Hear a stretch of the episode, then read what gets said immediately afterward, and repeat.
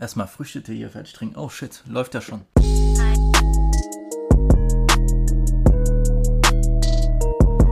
Willkommen bei Weiben mit Visi, dein neuer Lieblingspodcast. Shit.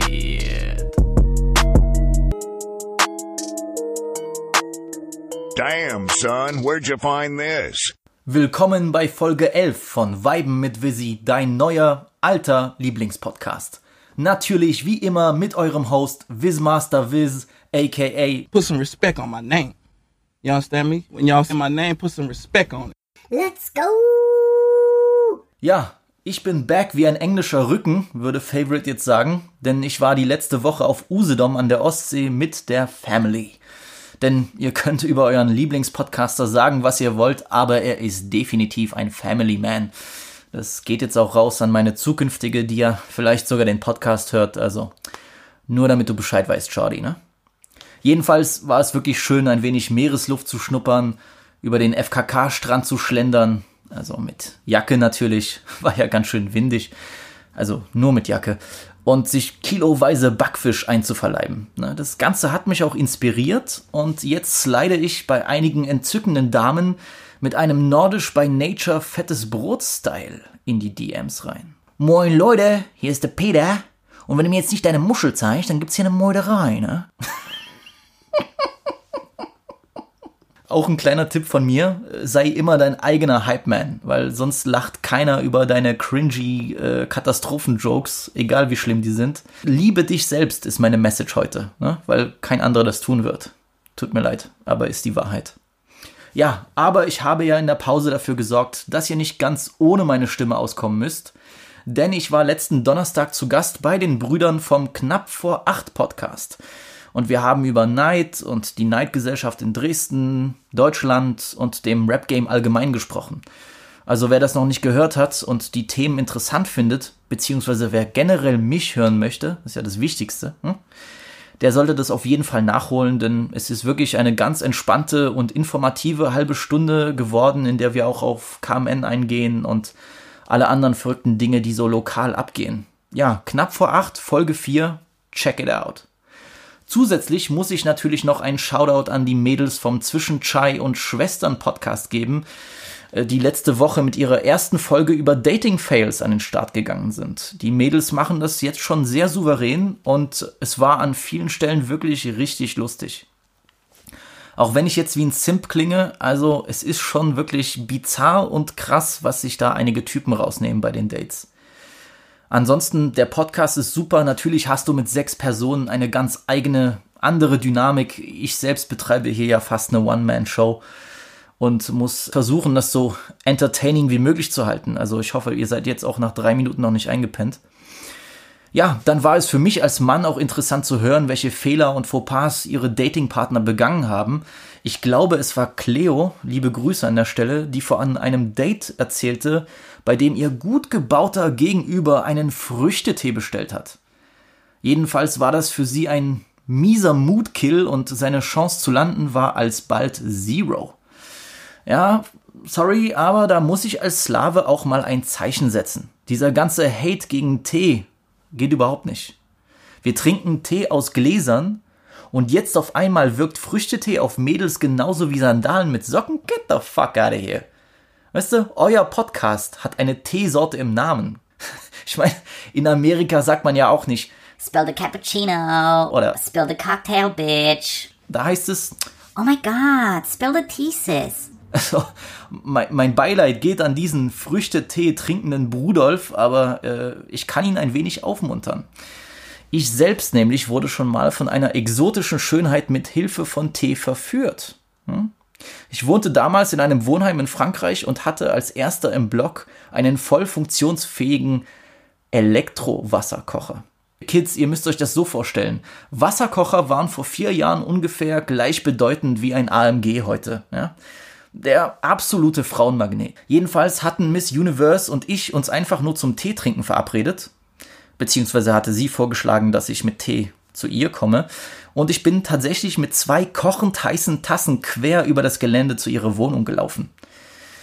Natürlich haben wir an dem Abend nicht einen Schluck Tee getrunken, aber es wurde dennoch mit Teebeuteln gearbeitet, if you catch my drift. aber for real, gib den Mädels ihr Hack. Ich freue mich immer, wenn Leute aus dem Freundes- oder Bekanntenkreis kreativ unterwegs sind. Daher gibt es auch von mir das Visi Approved Gütesiegel. So, genug rumgejoked für heute. Ich möchte mich nämlich dem Hauptthema der heutigen Folge widmen, was nicht nur mich, sondern auch weite Teile der Welt die letzten Wochen lang beschäftigt hat. Ich spreche natürlich von dem Mord an George Floyd durch vier Polizisten in Minneapolis, der eine riesige Protestwelle in den USA auslöste und jetzt auch Menschen in Deutschland und vielen anderen Teilen der Welt zusammengebracht hat. Egal ob im Fernsehen oder auf Social-Media-Plattformen, Überall konnte man Bilder und Videos von tausenden Protestierenden sehen, aber auch von brennenden Läden und Polizisten, die vor nichts zurückschrecken. Nun muss ich, und das ist wirklich wichtig, für die heutige Folge einen kleinen Disclaimer anfügen, einen Hinweis, der das Ganze in einen nachvollziehbaren Kontext bringt. Ich bin ein politikinteressierter Mensch, jemand, der gern informiert bleibt und damit meine ich nicht nur über das Release-Date vom nächsten Santino Mixtape, ich versuche mich wirklich zu belesen, so gut es geht und auch die Welt um mich herum wahrzunehmen, gerade abseits von Rap und Entertainment. Ich bin jedoch nie eine Person gewesen, die ihre politischen Ansichten oft nach außen getragen hat. Ich bin nicht jemand, der als Aktivist unterwegs ist und ich gehe so gut wie nie auf Demos oder dergleichen.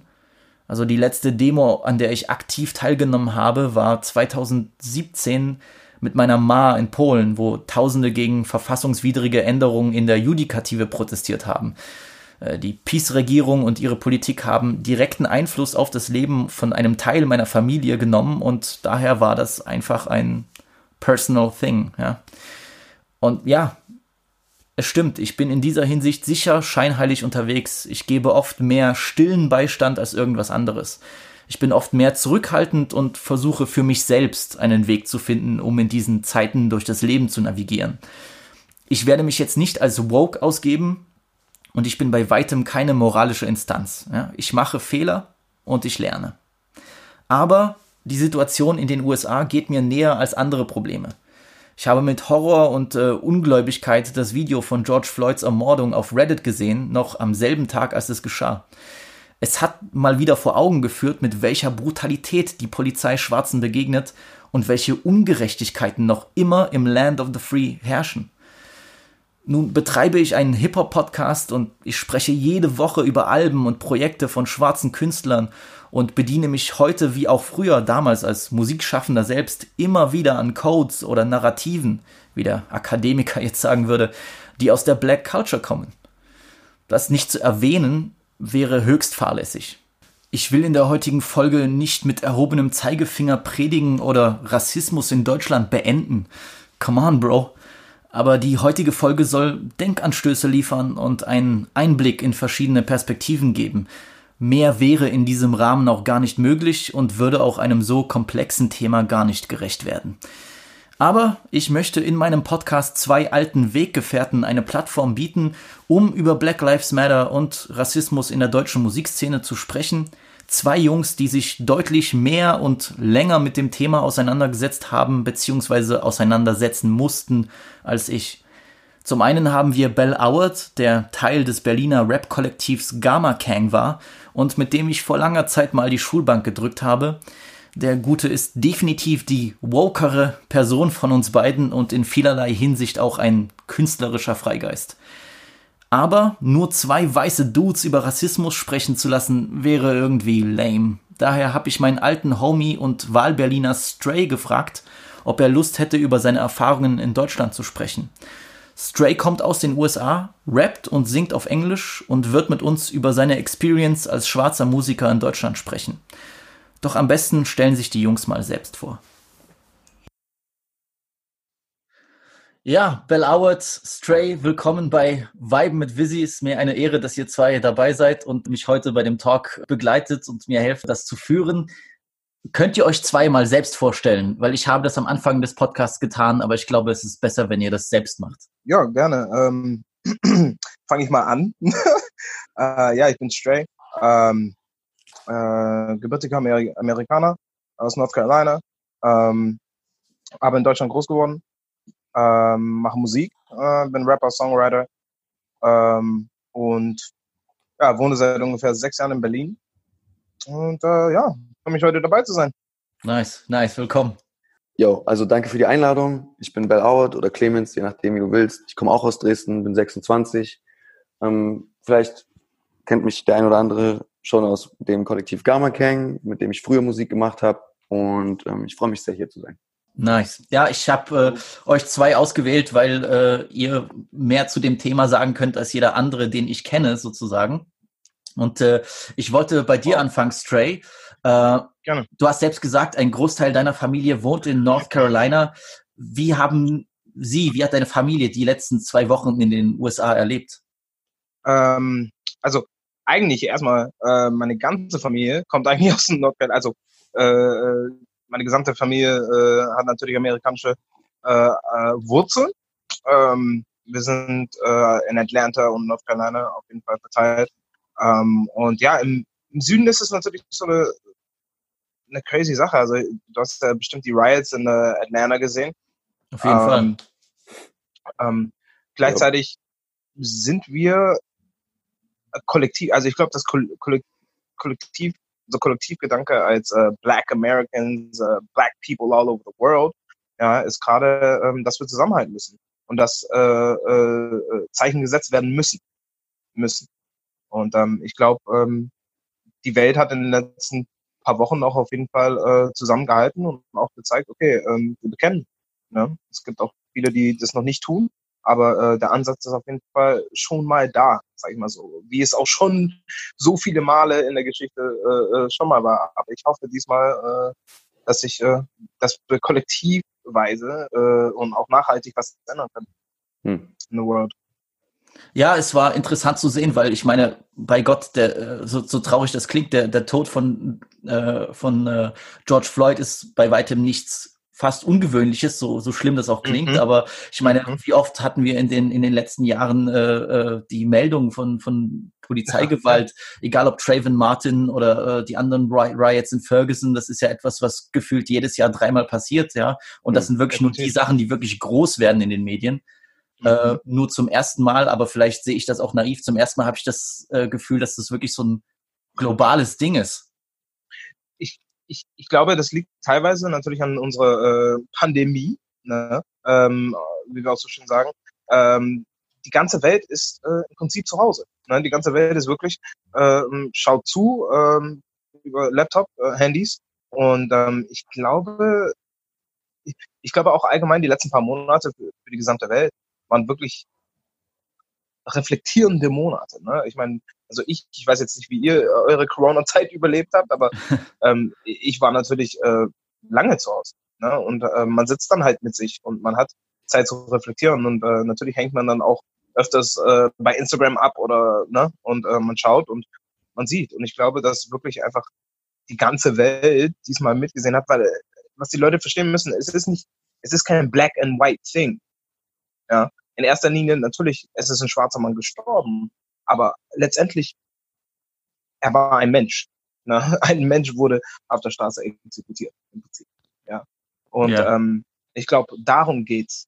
Ka- Also nein, ich meine, das, das, that's the big thing. Ja, das, äh, das sehen die Menschen, egal ob sie weiß oder schwarz oder aus dem Iran kommen oder oder äh, nein, sie haben gesehen, ein Mensch ist äh, äh, exekutiert worden und dagegen kämpfen wir. Ich glaube, was auch bei dem Ding so speziell war, war die Länge und die Eindeutigkeit der Gewalt, also und dieses Videos, das sozusagen geteilt werden konnte. Also 100 Pro. Mhm. wie, wie greifbar und wie ganz eindeutig sozusagen dieser Ja. Rassismus da zu sehen ist. Ich glaube, das ist eine der Unterschiede, die sich zu den, also zu den all den anderen ähm, Opfern von rassistischer Polizeigewalt irgendwie noch auftut. Also einerseits Ja, diese ja. besondere Situation mit Corona, dass Leute eben nicht mehr arbeiten gehen können und dadurch verschiedene Möglichkeiten und auch Geld eben verloren geht. Und dann noch kommt obendrauf, dass du sozusagen jetzt diese ganz eindeutigen Rassismen so filmen und auf der ganzen Welt halt reproduzieren und zeigen kannst. Ich glaube, Stimmt, das das hat stimmt. einen großen Anteil daran gehabt, dass das Movement sich, also dass das jetzt so, ein, so eine Dynamik entwickelt hat. durch diese, Definitiv. ja, durch definitiv. diese Eindrücklichkeit dieses Videos. Ja, ich glaube, es ist, es ist sehr schwierig, vor allem für, für People of Color, jedes Mal wieder damit konfrontiert zu werden. Aber ich glaube eben für einige, die äh, komplett naiv waren, was eigentlich vorgeht, so gerade in Amerika, da war das so ein Mhm. Augenöffner, so traurig das auch Mhm. ist. Aber du hast, Mhm. deswegen ist auch wichtig, dass die Leute eigentlich filmen mittlerweile. Mhm. Ähm, Mhm. äh, eigentlich wird ein Gewalttag gefilmt, so es ist scary, aber es, wenn das, wenn es wirklich nur das dazu führt, dass die Leute endlich irgendwie ein bisschen aufwachen, dann äh, damn. Ja, und das, beschreibt halt die Komplexität des Themas ein- einfach wieder, weil einerseits, wie du schon gesagt hast, ist es total äh, äh, äh, eigentlich roboterhaft von uns, dass wir uns überhaupt sowas reinziehen. Ne? Also wir sitzen halt wirklich da und schauen uns halt acht Minuten, acht, ich glaube acht Minuten und 46 Sekunden, äh, äh, lass mich nicht lügen, ähm, wie ein Mensch ermordet wird. Und damit kommen wir ja zurecht. Ja, wir wurden so ähm, äh, äh, desensitized, ja, so ich über weiß, die, ja. Über die über die Jahre oder über ne, durch äh, Medien allgemein und ähm, dass wir das überhaupt machen können. Ja, stimmt. Äh, Stray, glaubst du, dass, äh, dass diese ganzen globalen Proteste endlich zu einer lang ersehnten Police Reform führen werden? Also, dass der Umgang von Polizei und People of Color sich endlich irgendwo ändert, dass äh, Grundregeln sich ändern? Oder ist der einzige Weg wahrscheinlich echt Veränderung des Systems komplett? Ich ich glaube dafür dafür gibt es keine eindeutige Antwort, Ja. ähm, um ganz ehrlich zu sein. Ich glaube allgemein, dass ähm, dieser Vertrauensbruch, was zwischen, weil die Leute müssen sich ja wirklich auch müssen ja auch wirklich Recherche betreiben, ja. Und ähm, und wenn wir zum Beispiel als äh, äh, natürlich äh, schwarze Community dann natürlich zusammenkommen und, und unseren Kindern natürlich schon beibringen, ja, woher die Polizei über, überhaupt kommt. Ne, Officer, ne, äh, also das englische Wort Officer, ja, äh, kommt ja wirklich nur von Overseer. Ja. Ja. So, und das dürfen wir ja nicht vergessen. Das heißt, es kommt ja natürlich aus der Sklavenzeit. Ja, dazu wurden sie ja, das war ja die erste Polizeieinheit, die Sklaveneintreiber, die die Sklaven, die weggerannten äh, äh, Sklaven wieder zurückgeholt haben. Ja? Und dann natürlich äh, bestraft haben. Mit Tod. Oder ähm, äh, äh, teilweise wurden auch natürlich äh, Ärmel abgehackt und so weiter. Lange Geschichte. Mein Punkt Ja. ist, ähm, unser Vertrauensbruch mit der Polizei, die, das kann man nicht, das kann man nicht wieder zusammenblicken. Da, da sind wir schon längst, da sind wir fertig. Also, und man sieht es auch in den ja. Videos von heutzutage. Ähm, jetzt sind es auch nicht nur schwarze Leute ja, auf der Straße bei den Riots. Ja. Da werden auch, ich habe ein Video gesehen, da wurde ein 75-jähriger alter weißer Mann äh, umgeschubst Ja, äh, Mann, äh, Bro. und, und blutet aus dem Ohr und die Polizei läuft einfach über den drüber. So, ähm, äh, äh, und- das müssen sich die Leute einfach merken. Es geht nicht nur um Schwarz oder Weiß, es geht wirklich um totalitärische äh, äh, Machteinheiten, die so tief im System eingegraben sind in den Staaten. Na, es, es muss brennen. Ja. Safe. Ich habe äh, ich hab äh, letztens Kontakt gehabt zu einem alten alten Kumpel aus der Highschool. Das war so mein erster Kumpel, äh, den ich kennengelernt habe. Der war beim Volleyballtraining dabei. Äh, ja, so kleiner, rundlicher Typ, sehr herzlich, sehr nett. War der erste, der mich überhaupt in sein Haus eingeladen hat. Die Mom hat immer Brownies gemacht und so. Und äh, er hat jetzt äh, vor, vor einem Jahr oder so seine äh, äh, Ausbildung abgeschlossen an der Police Academy. Ja, und ist äh, Hm. ist in Virginia jetzt äh, Policeman. Du, du musst ja irgendwie, du, du machst die Police Academy und dann musst du, glaube ich, ein oder, oder anderthalb Jahre erstmal in so einem County Jail arbeiten, weißt du? Und Mhm. äh, du machst dann eigentlich nicht wirklich Polizeiarbeit, sondern bist nur unten und, und checkst, dass, äh, dass die Gefangenen jetzt keine Scheiße bauen. So, und, Okay. äh, und was er mir erzählt hat, ist erstens, dass generell diese Polizeiausbildung bei einigen einfach dermaßen schnell vonstatten geht. Also, weißt du, überhaupt nicht thorough, sondern einfach nur sechs Mhm. Monate und du hast dann einfach so ein, so ein Zertifikat, dass du jetzt äh, rausgehen kannst, um, um äh, auf Menschen zu schießen. Und die werden zum Ja. Teil auch richtig gedrillt, weißt du? Du, du, du gehst ja schon raus in richtig fast schon so einem Army-Anzug und äh, die werden richtig darauf gedrillt, dass die, Bro, die bis an Waffen die zu Zähne benutzen. Ja? bewaffnet. Bis an die Zähne bewaffnet. Das, das, Ja. das sind dann nochmal ganz andere Welten, ganz crazy, wie er das so erzählt hat, wie die dann gedrillt werden und so und wo ist es am besten zu schießen und pipapo. Ich meine, dass die Polizei in Deutschland solche Sachen auch macht und, und auch ähnlich trainiert wird, aber dort ist es ja richtig, du wirst heiß gemacht, da auf die Straße zu gehen. Und Ja, ich finde, du siehst das dann an den Reaktionen, wie sie dann mit einigen Protestierenden umgehen. So. Hm. aber das ist nicht, das ist nicht ähm, nur Amerika, das ist auch Deutschland. Und, äh, Safe, ja, wir hatten klar. auch, wir hatten auch, wir hatten auch äh, am, am Samstag, also letzten Samstag natürlich äh, Black Lives Matter äh, March äh, beim Alexanderplatz, wo äh, äh, sehr, sehr, sehr viele Menschen dabei waren und äh, danach ähm, gab es mindestens, ich glaube, zehn ähm, äh, Vorkommnisse, die- wo die Polizei äh, schwarze Männer und Frauen einfach verhaftet haben. Ähm, auch einige Videos, wie da Leute zu dritt, teilweise zu viert, ähm, auf den Boden geschmissen werden und auch verprügelt werden von der Polizei Ja. mit der mit der Faust. äh, und äh, ich, ich glaube, das ist auf der ganzen Welt so. Die, ich, ich glaube wirklich, dass die, das, was wir als Polizei ja auch wahrnehmen, ja, also wenn man sich ja wirklich auch diese, die, diesen Badge ja anpinnt, ja, und sagt, okay, ich stehe jetzt für, ich, ich stehe ja jetzt über euch, ne? So, da- das ist ja schon, das, das muss man ja wirklich psychologisch begutachten. Was das ja schon. Machtverhältnisse drinne, ja, klar. Genau, genau. Und ähm, ich glaube, das macht was mit Menschen. Ganz einfach. Also egal, ob man wirklich auch, es gibt auch sicherlich auch gute Menschen, die Polizisten sind. Und ich möchte wirklich da auch den Unterschied machen, weil die Leute sagen, ja, es gibt ja auch gute Polizisten. Nein, es gibt gute Menschen, die Polizisten sind. Das ist ein großer Unterschied. Ei. Ei. Noted, nein, auf jeden Fall. Ich, ich glaube, ähm, es wäre jetzt eben auch der falsche Weg, dann äh, gerade im Hinblick auf das, was in Amerika passiert, dann irgendwie dann äh, einzuteilen, oh ja, es gibt dann hier die guten Polizisten oder so. Ich glaube, das ist nicht, äh, nicht, äh, äh, das führt den Diskurs nicht in die richtige Richtung, auf jeden Fall.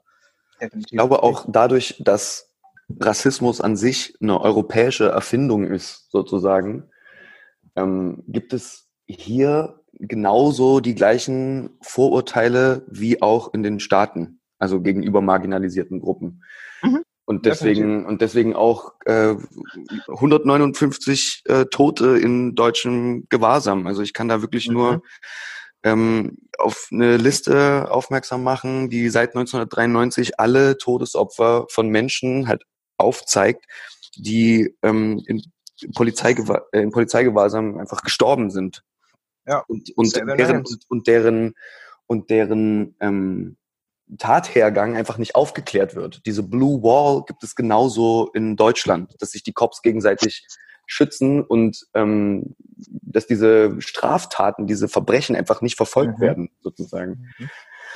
Ähm, deswegen, natürlich sterben vielleicht jetzt zahlenmäßig mehr Leute in den Staaten, aber das liegt einfach auch daran, dass das viel mehr Leute sind als in Deutschland. Und Genau. ich glaube, ähm, dass diese, dass dieser Rassismus und die, die- diese Gewaltbereitschaft gegenüber POCs und Black People in Deutschland genauso ähm, vorhanden ist. Also auch bei der Polizei. Definitiv. Definitiv. Auch im Alltag. Also das ist halt natürlich so eine Sache. Ähm, Ich hatte erst äh, eine Liste gesehen, äh, also ein Bild auf Instagram, ähm, äh, ähm, was jemand, ein Black Man, hatte das dann im Prinzip hochgeloadet und da stand, ich glaube, ungefähr 35 bis 40 Lieblingssätze der Deutschen. Ähm, äh, Ja, es war in deiner Story, auf jeden Fall. Ja. Genau, und ähm, Mm, da, mm. das hat, das hat, ich musste, ich, lustigerweise musste ich schmunzeln. Einfach nur aus dem Grund, weil ähm, ich dadurch an so viele Erinnerungen auch erweckt werde. Also wirklich, also ähm, äh, traurigerweise, ne? Also auch in der, ne, in der Grundschule. Weil es sind ja die, die alltäglichen kleinen Sachen, die einem ja nicht wirklich auffallen. Ne? Mhm. So, äh, äh, äh, ähm, statt sowas drinne wie, ja, äh, äh, ich wurde früher auch in der Schule zum Beispiel so äh, Schokolade, Schokoladenpudding mit Sahne genannt. Also natürlich total äh, äh, blödsinnig, aber äh, allein schon, dass man den Unterschied macht, ne? Also und das Ja. sind keine Sachen und die häufen sich halt dann, ne? Du wirst In- halt immer als anders markiert. Du gehörst Genau. dazu, sozusagen. Und ähm, da- das über Jahre hinweg, Dicker, das Ja. macht die Leute fertig. Also, Meine, meine Mutter hat da wirklich auch äh, vor allem in Dresden, ähm, äh, äh, also meine Mutter und meine kleine Schwester, äh, die jetzt auch noch zurzeit in Dresden sind, ähm, äh, meine Mutter hat es da sehr schwer getroffen, weil äh, als Opernsängerin, ja, was ja schon in der, sag ich mal, Entertainment-Branche schon äh, schon eine Höchstklasse ist auf jeden Fall im, im- im klassischen. Ähm, und dann auch noch in der Semperoper als Solistin vor allem, also ja, nicht als Teil vom Chor, ähm, äh, beschimpft zu werden. hm. Ja. Oder auch, äh, ähm, äh, sie hatte mal ein Porträt auf der, auf der, auf der Straßenbahn. Ne? So, ihr wisst ja, wie es ist. da drüben. Ja, so, ja, ja. äh, so ein Porträt auf der Straßenbahn. Das wurde dann auch mal übermalt und äh, äh, oder es wird besch- beschimpft. Äh, Man sieht das und man hört das und ja, also es sind die kleinen Sachen, wirklich. Äh, Man läuft durch die Mall, kannst ja die Altmarkt-Galerie, man wird komisch angeschaut, so. Ja, Äh, man kommt in die Bahn, ja, komm. Ja, aber das ist halt so dieses Ding. In Deutschland ist dieser Begriff Rassismus einfach hoch emotionalisiert. Und Mhm. die Leute denken, wenn du Rassist bist, dann musst du ganz krasse rassistische Sachen sagen Mhm. oder tun. Also, dass du zum Beispiel, wenn jemand sagt, okay, ähm, Juden vergasen oder so, Entschuldigung, dass ich das jetzt so extrem sage, ja, aber so, auf sowas reagieren Deutsche und sagen dann, okay, das ist rassistisch. Ja. Aber ähm, diese kleinen Dinge, diese, diese Mikroaggressionen, in denen es darum geht, Genau. immer wieder, das Gefühl zu geben, dass du nicht dazugehörst. Woher kommst du wirklich? Oder warum sprichst du so gut Deutsch? Oder was weiß ich? Wow, wie oft? So. Wie oft, Dicker, ich kann mir das ja gar nicht vorstellen, wie oft dir das in deinem Leben passiert sein muss in Deutschland. oft? So. Das, das Lustigste ist immer äh, bei Bewerbungen. Hm. Früher. Hm. Das war immer, das war immer Aber so cringe. dich denn? Ich dachte, Ja. du bist Künstler, Bro. ja, ich sag ja früher. äh, äh, man bewirbt sich, ne? man schreibt natürlich eine äh, schöne Bewerbung, was auch immer, und ähm, man, man redet am Telefon mit dem, mit, mit dem Chef und der sagt dann, okay, ja gut, äh, komm ins Büro und dann kommt man da hin und dann ist er ganz überrascht. Oh, die sprechen aber gut Deutsch. Hm. So, als ob, Damn. Ja. als ob, als, Ja, als ob man das halt nicht, ja genau, als ob man das halt überhaupt nicht erwarten würde. So, ne? Ja, so, wow, das ist crazy. Ja, Leute so, schauen äh, dich an und denken so, okay, du bist schwarz, also kannst du nicht Deutscher sein. So dieses Bild Genau. von Afrodeutschen ist einfach noch nicht in den Köpfen der meisten Allmanns drinne sozusagen. Dass es Ja, un unmöglich ist, schwarz und deutsch zu sein oder Ja. Muslim und deutsch zu sein. Weißt du, was ich meine? Genau. Es ist so eine Genau. total einseitige Sicht auf unsere Identität in diesem Land. Und das ist Ja. wack as fuck. Und das muss bekannt werden. Ne? Also die Leute müssen sich dazu bekennen. Und es, man kann sich umdrehen im Leben. Ich glaube, jeder hat eine Chance. Es gibt auch Safe. etliche Rassisten auf der Welt, die, die, die mit einem Gedankengut aufgewachsen sind. Ja, das darf, das darf man ja auch nicht vergessen. Ne? Ich erwarte auch nicht unbedingt äh, vom, vom, vom äh, 80-Jährigen, der in Depoldeswalde äh, irgendwie da groß geworden ist, erwarte ich auch nicht, dass der, dass der, dass, ne, äh, ich erwarte es nicht, aber ich erwarte zumindest dann, wenn man diese Person dann hinsetzt und, und aufmerksam macht, dass man eine, wirklich eine Konversation haben kann und sagen kann, ey, listen, so, dein Gedankengut, Gedankengut ist gefickt. Hm. Du musst es ändern, das funktioniert Ja, so. ja, es wird ja niemand rassistisch geboren. Es ist ein menschengemachtes System, das uns antrainiert wird hier. So. Ne? Von Anfang an, du kommst in die Welt, wirst kategorisiert, Männlein, Weiblein, wie auch immer, so, weißt du, und wir wachsen mit diesen alltäglichen Rassismen auf und deswegen übernehmen wir die auch automatisch in unsere, in unsere, in unserem Umgang und Mhm. unser Handeln und all das.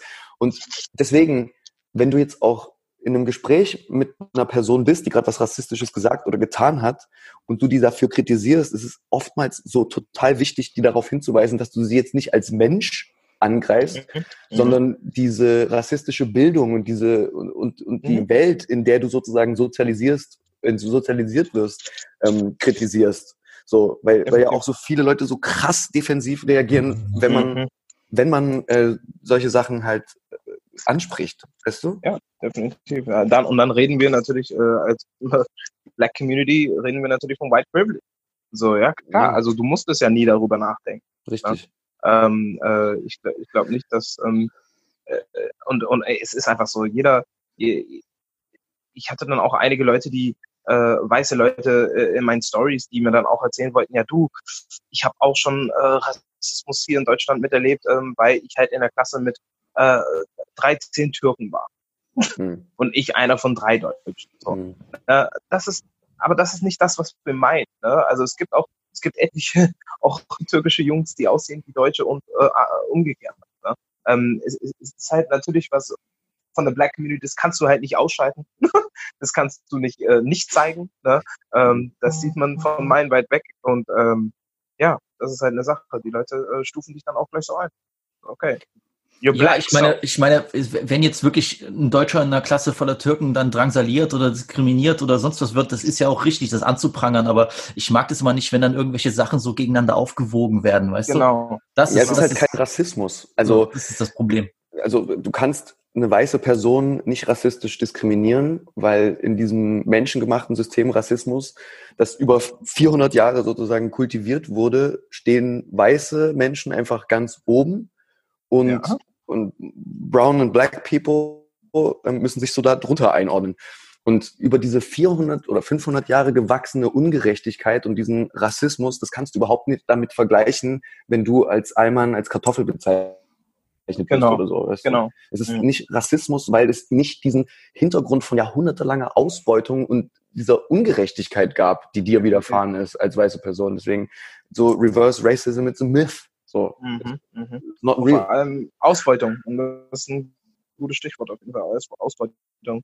Ich hatte auch natürlich, wenn es jetzt um die Mhm. Musikindustrie geht, hier in, äh, ja, auch hier in Berlin ähm, oder in Deutschland allgemein, ähm, ich hatte auch, äh, muss auch einige schwierige Talks haben mit äh, einigen Jungs, die ich ähm, so supporte als Mensch, aber ihre Handlungen nicht, nicht, äh, nicht richtig empfunden habe. Viele haben ähm, zum Beispiel gerade wegen der George Floyd-Sache ähm, eher ihren Mund gehalten Mhm. ne? weil sie gedacht haben, gut, ähm, das ist jetzt nicht mein Platz zu sagen oder äh, ähm, äh, äh, kann ich da jetzt nicht mitreden. Mhm. Ja, deswegen hatte ich am Anfang gesagt, ähm, äh, it's not a black-white thing, nicht nur. Ja, Äh, das war ein Mensch, first and foremost, ja, war ein Mensch. Und ähm, egal, ob dieser Mensch jetzt weiß gewesen wäre oder oder äh, Asiate, ähm, ich hätte was gesagt. Ja.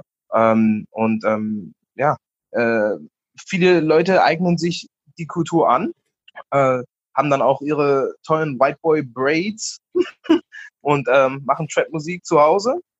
Und äh, wenn es dann wirklich aber darauf ankommt, dass man Gesicht zeigt, und darum geht's am Ende des Tages, ja, dass man Gesicht zeigt und dass man auch seinen Standpunkt klar macht, ja, vor allem wenn man so welche Medien-Tools hat wie Instagram, ja, ähm, dass man da einfach schweigt. Das, Ja. ist, kann ich nicht, ähm, kann ich nicht unterstützen. Sowas. Nun seid ihr beiden also als Künstler in, äh, in Deutschland für Black Lives Matter auf die Straße gegangen und ihr nutzt auch eure Künstlerplattformen, die du gerade erwähnt hast, um regelmäßig Zeichen zu setzen gegen Rassismus und um Solidarität zu zeigen.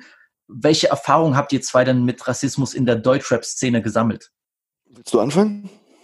Ja, gerne. Also ich, ich sag mal so, ich hab's, ich hab's natürlich, ähm, ich, ich glaube allgemein muss man sagen, in der Rap-Branche ähm, hat man es natürlich als schwarze Person einfacher, weil es, also einfacher in dem Sinne, dass es von uns kommt. Ne? Also, äh, dass ich rappen kann, wird mir immer abgekauft. So, ne?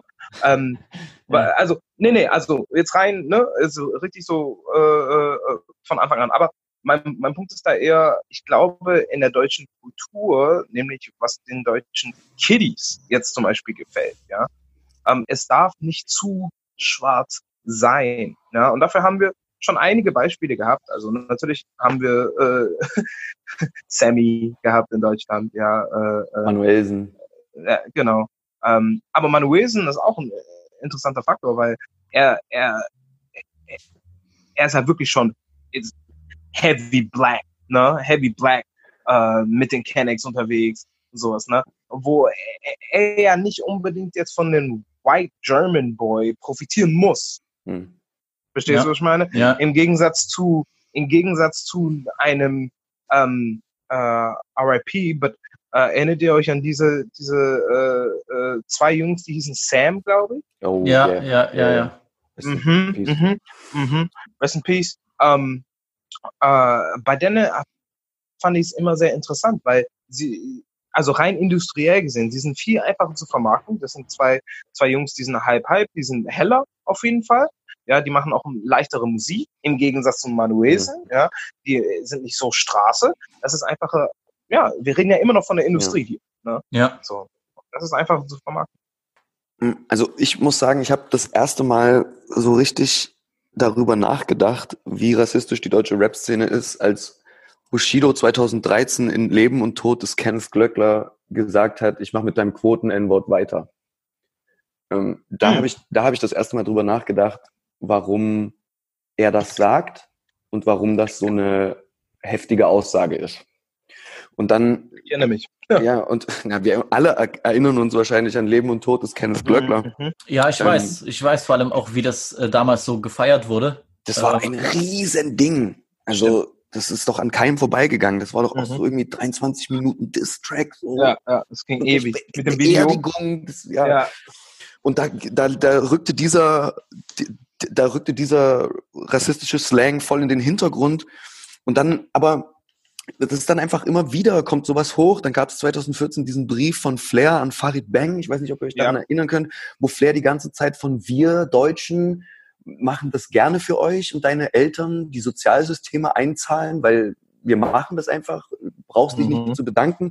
Und diese ganze Zeit dieses wir Flair, wir Deutschen und ihr anderen Farid Bang, so, ihr gehört nicht dazu. Ist, äh, und dann auch dieses Digga, 2017 DCV DNS, der erste Teite Weiße, wo er ähm, auch das N-Wort einfach straight up rappt in seinen so Songtexten. oh, das kenne ich gar nicht. Das habe ich gar nicht gesehen. Ja, ich weiß nicht, ob du das unbedingt geben musst, aber also ich, keine Ahnung, ist einfach triggering, nicht glaube ich. Ja, nicht unbedingt. Nee, Digga. Und dann, ja, und dann aber auch, also Kollega mit seinen ständigen Andeutungen ähm, antisemitischer Natur und dann Mhm. auch letztes Jahr dieses Video für, also erst hat er dieses Kollega Education Center in Palästina, glaube ich, aufgemacht und dann gibt's noch ein Video Kollega in Afrika, wo er auch so ein Ding aufbaut und sich halt voll als der Retter inszeniert so und die ganze Zeit so über den vergessenen Kontinent spricht und wir können uns alle überhaupt nicht vorstellen, wie die Leute da leiden, so als ob die Leute dort nichts anderes machen würden, außer zu leiden und traurig zu sein. Weißt du, was ich meine? Mhm. Mhm. Und, und diese Narrat also und dieses Narrativ die ganze Zeit zu pushen, dass wir irgendwie die einzigen sind, die in der Lage sind, dort zu helfen. So, weißt du? Das, ja. das ist, das spricht einfach von so einem verschrobenen Verständnis von, von der eigenen Position, so, weißt du, in der Welt. Und ich Ja. finde auch nicht, dass das irgendwie weniger wird, so im, im Deutschrap. Es wird bloß einfach immer heftiger diskutiert, was ich auf jeden Fall sehr begrüße. Definitiv, definitiv. Ja, ich glaube, wir sind auch gerade in einem Zeitalter, wo man wirklich auch gerade durch diese Cancel Culture Mhm. ne, äh, auch wirklich ähm, diese Leute auch wirklich an den Pranger stellen können ne? Mhm. und sagen können, okay, nee, äh, das wollen wir nicht unterstützen. Mhm. Ähm, und die Leute werden wirklich zersäbelt, gerade auf so Plattformen wie Twitter. So, und das Mhm. finde ich schön. Mhm. Ne, so brauchen wir auch. Ähm, aber du hast recht. Ähm, es spiegelt sich die ganze Zeit in, de, in dieser Industrie wieder, ähm, nachdem man natürlich aber auch, wie gesagt, sich so anhören möchte wie, äh, keine Ahnung, ein Travis Scott, Mhm. äh, Rick Ross, äh, weißt du so, äh, jeder, der, ist fresher denn je. Ja, ja, you know, so, es ist krass so, weil ich habe auch mit vielen von meinen Rapper-Homies geredet, so jeder einzelne eure Idole sind schwarz. so, Ja. also wirklich. Also, äh, äh, äh, äh, und ich meine, klar, da können wir dann auch wirklich äh, teilweise auch in Sport rübergehen, obwohl es natürlich auch sehr viele gute weiße Sportler gibt, aber ihr wisst, was ich meine. Äh, wenn ein Kind sagt, okay, yeah, I want to be like Michael Jordan, okay. You know? So, äh, aber wirklich dafür zu stehen, ist eine andere Sache. Ja. Und dann Ja. auch für, den, für die richtigen Gründe Hm. dafür zu stehen, ist eine ganz andere Sache. Und ich finde, das machen nicht viel, wirklich viele. Nee.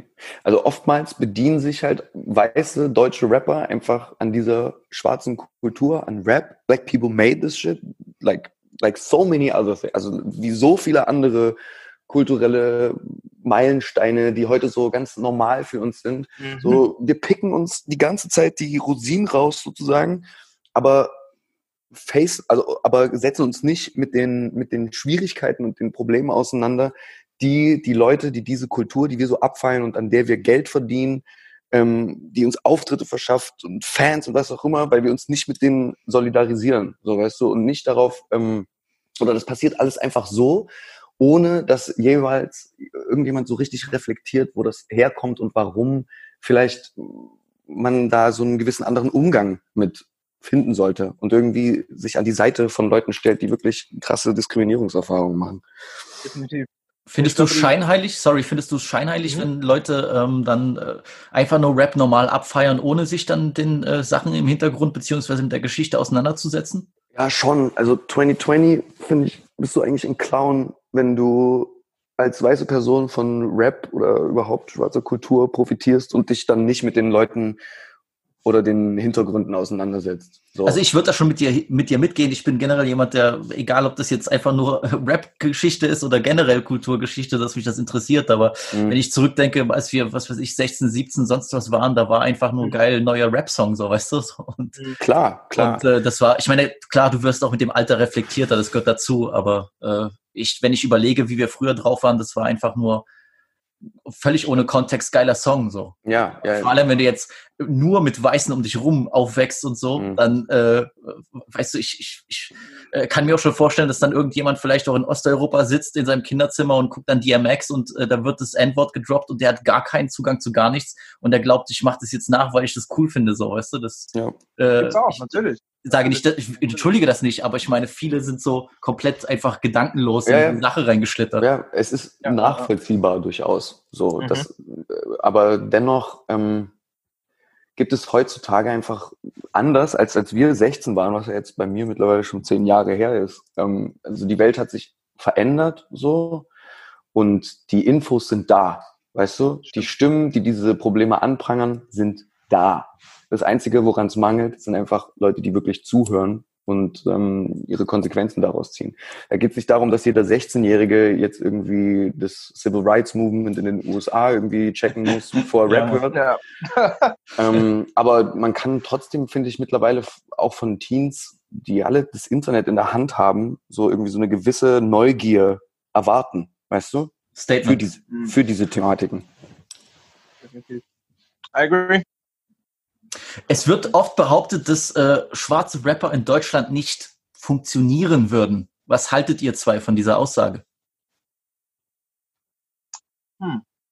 Schwarze Rapper. Ja, also, hm, ich glaube allgemein, dass man das, also, was heißt erstens funktionieren? Ne? Weil, ähm, ich glaube, ich glaub, Vermarkten, oder? also ja, also meinen wir damit äh, vermarktbar, äh, leichter vermarktbar, ein, also ne, also Ja, vermarktbar Millionäre. und wenn du dir anguckst, so wer steht so generell an der Spitze, so die meisten Verkäufe und der größte Ja. Hype und so, weißt du? ja.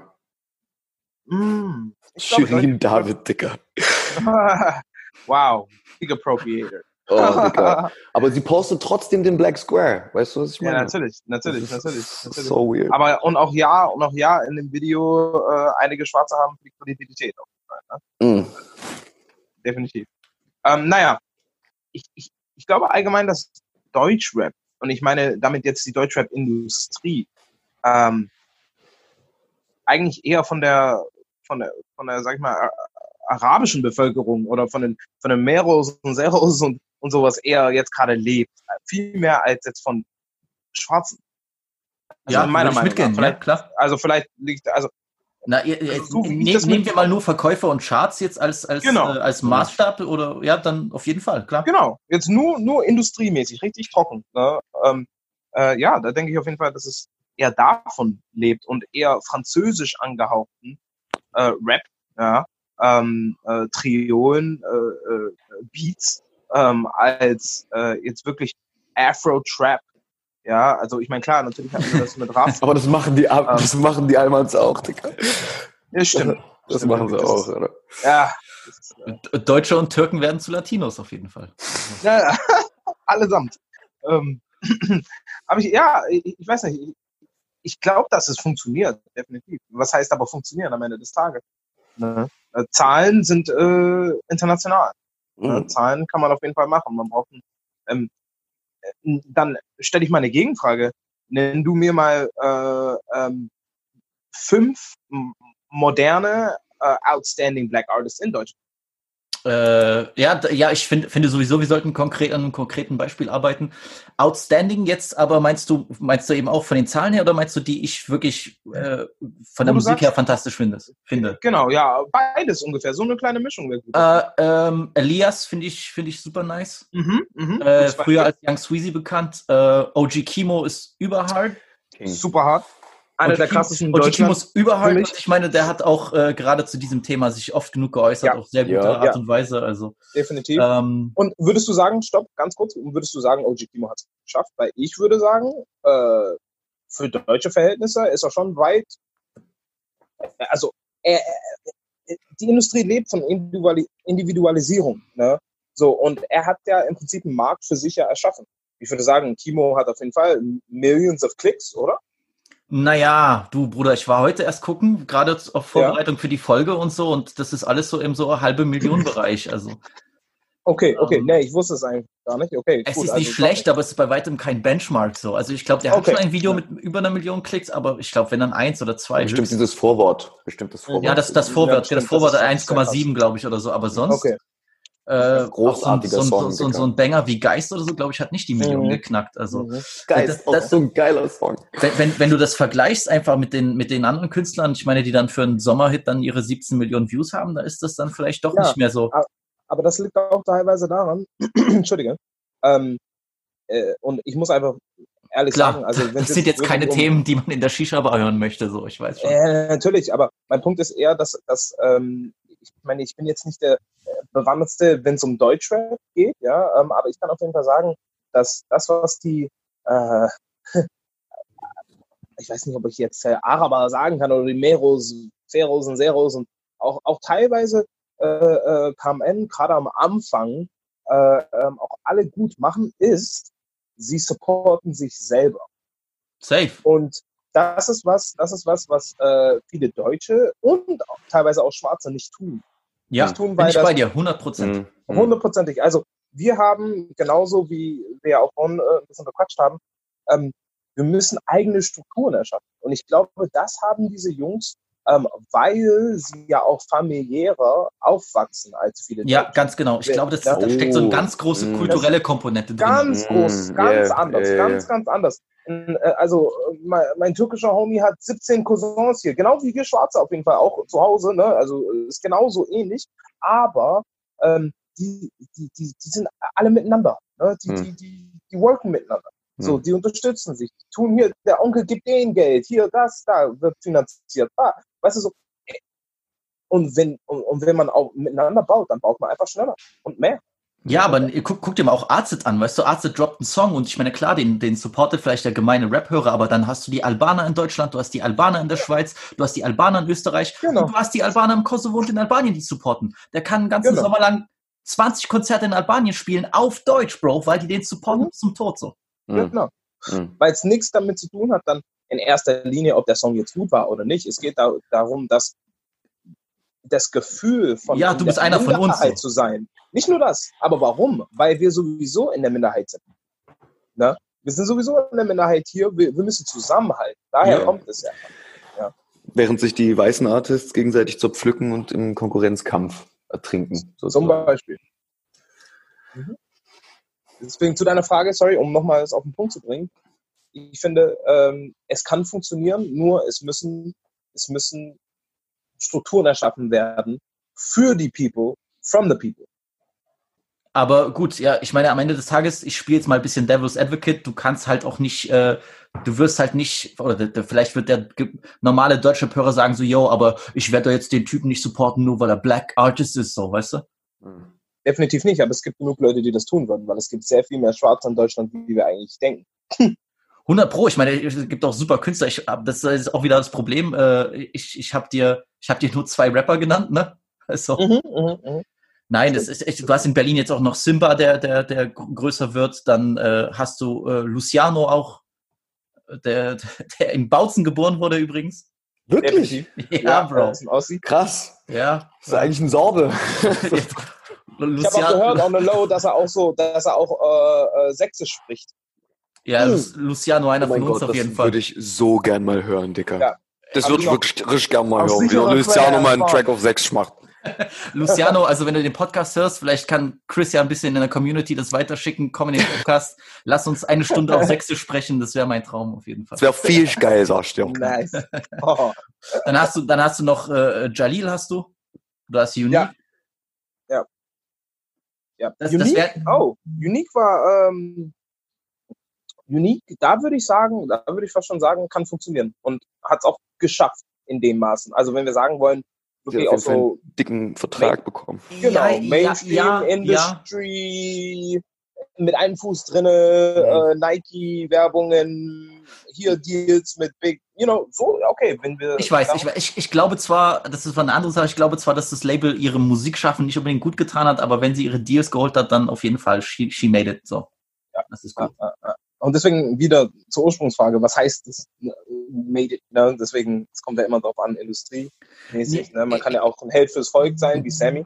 Ja. Ja, ich, ich glaube, die Aussage kam eher dadurch, dass es eben wenig, also du hattest vielleicht seit Sammy nicht mehr so einen, einen äh, schwarzen Rapper als so Nummer eins in Deutschland. Ich glaube tatsächlich, eine Zeit lang hätte ich irgendwo gesagt, ja, aber times are changing. Habe ich jetzt gerade Ja, aber. Sammy, Sammy kam auch in der Zeit äh, hoch, wo, ähm, wo Deutschland noch keine wirkliche Rap-Kultur und Identität hatte. Auf jeden Fall, so Late Weil- 90s, Anfang 2000er war Genau. anders einfach.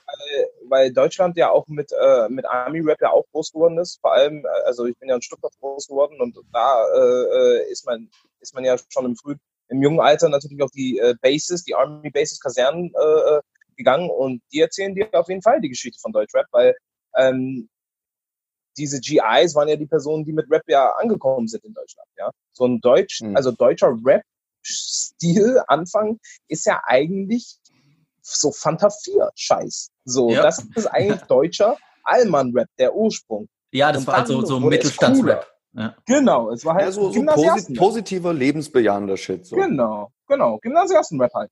Und, ähm, und das hat sich dann natürlich weiterentwickelt und wurde dann dunkler und, ne?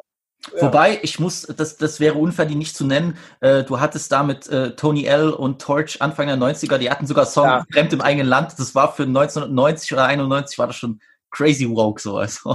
Wirklich, Das stimmt, 100 Pro. Ich habe mir den Song jetzt erst definitiv. letztes Mal wieder gegeben, auch für Adriano.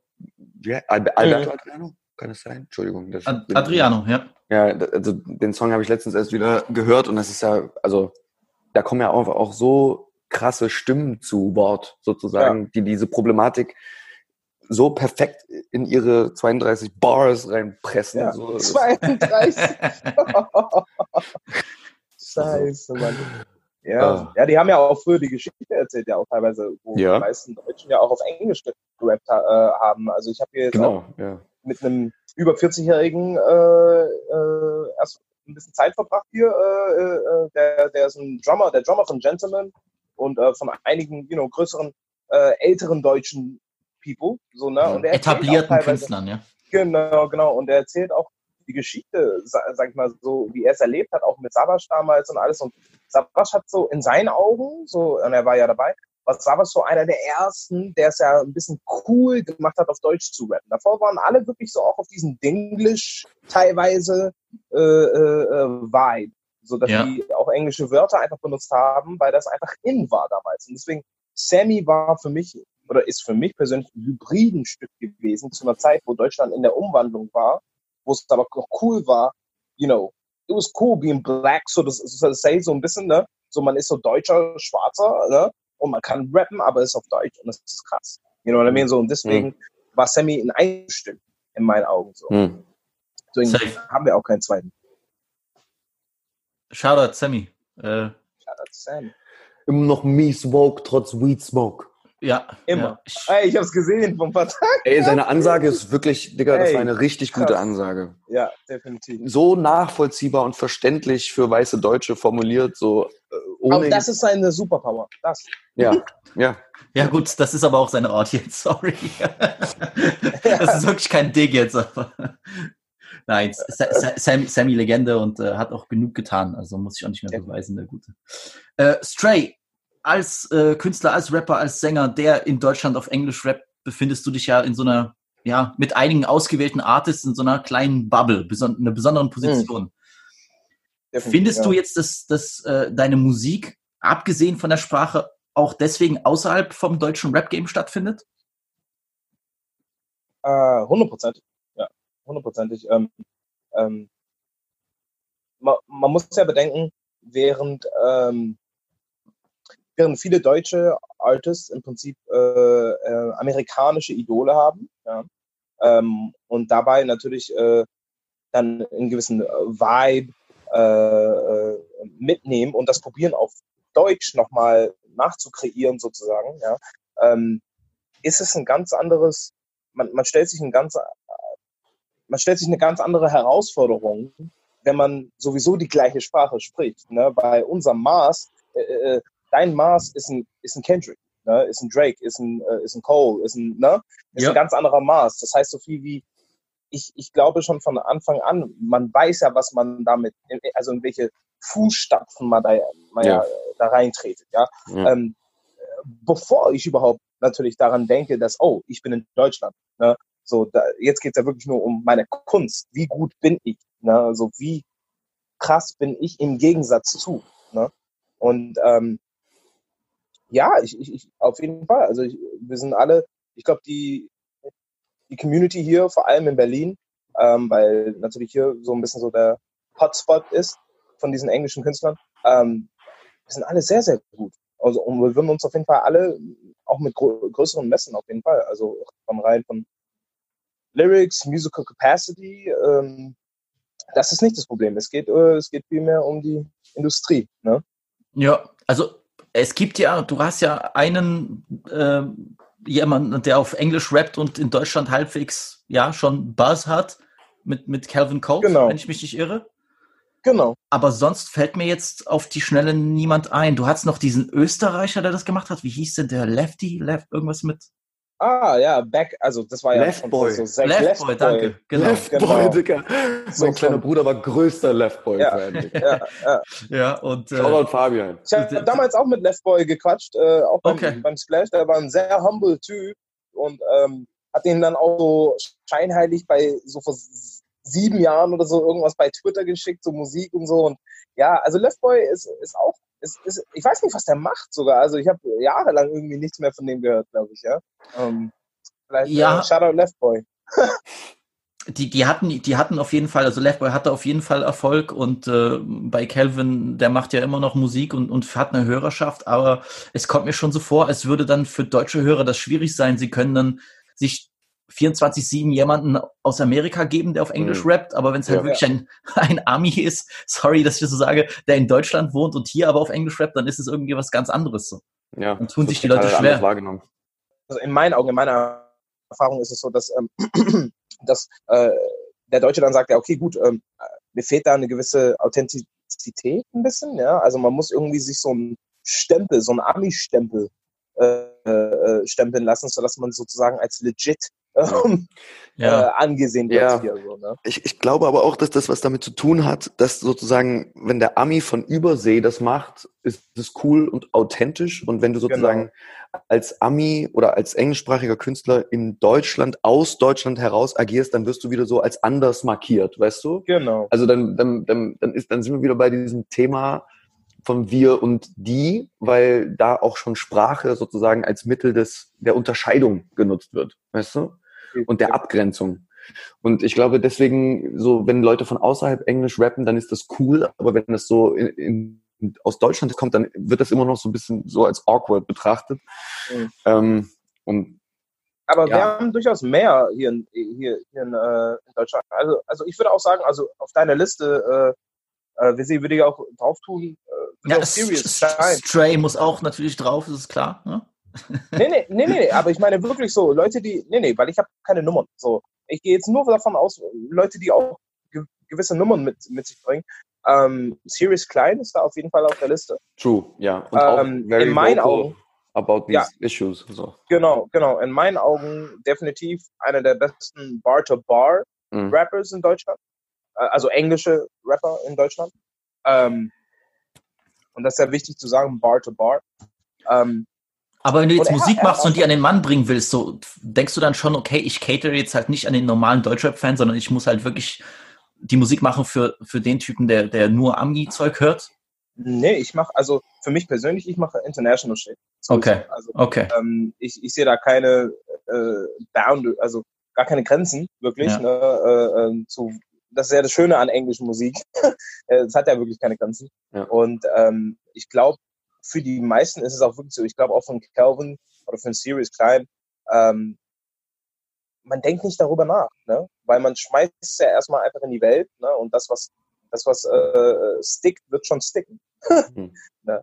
Und wenn der amerikanische Markt sagt, okay, gut, ähm, wow, äh, du bist krass genug oder you know, ähm, du hast Fans, Fans oder so, du hast auch hier ein paar Fans. Das, und das ist immer, das ist immer die schwierige Sache, glaube ich, dieser Sprung. Und das, das haben wir halt noch nie gesehen. Also, Mhm. und das ist ja wirklich auch Pionierarbeit, ja. So, und ich glaube auf jeden Fall, dass wir da einige Leute haben, wie jetzt zum Beispiel in Calvin, äh, die da auf jeden Fall ähm, äh, probieren, da Türen zu öffnen. Ähm, aber was man verstehen muss über den amerikanischen Markt, das ist, es ist erstens natürlich übersättigt, ne, äh, sowieso. Ähm, äh, es gibt genug Amis, die in Amerika wohnen, die probieren das zu machen. Ne? Also muss man sich dann sowieso dazu fragen, hm, warum sollte sich der Standard-Amerikaner aus äh, Texas äh, sich meine Musik anhören, ne? anstatt jemand, der zum Beispiel aus Texas kommt oder LA Ja, oder ja. sowas, ne? so äh, oder Chicago, ja, so und da kommt es ja immer drauf an, was der Hörer ja auch sucht. Ne? Ähm, es gibt hier nicht wirklich, wir haben hier keine Chief Keeps. You know what I mean? So, es gibt kein, es Nee. gibt kein, äh, wir haben hier keine, äh, Es gibt äh, kein Chief Keef in Ja, Deutschland. Ja, äh, wir haben Wir hier haben keine Moneyboy. Ja, wir haben Money Boys, genau. So, wir Ja, haben kein, hier kein, keine kein. Moneyboy Slander da in meinem Podcast. Ne? Also, Also, okay, nee, ja, du warst okay. gar nicht gemeint. So ja, ich, ich hoffe es für euch, sonst ist der Talk ganz schnell vorbei. Aber ihr versteht, was ich meine. Ne? Ja, wir ich haben- weiß, klar. wir, 100%. wir haben nicht die gleichen Verhältnisse. Ne? Das heißt, es gibt auch eine gewisse Thematik, ja, ähm, äh, die man an sich nicht wirklich hat.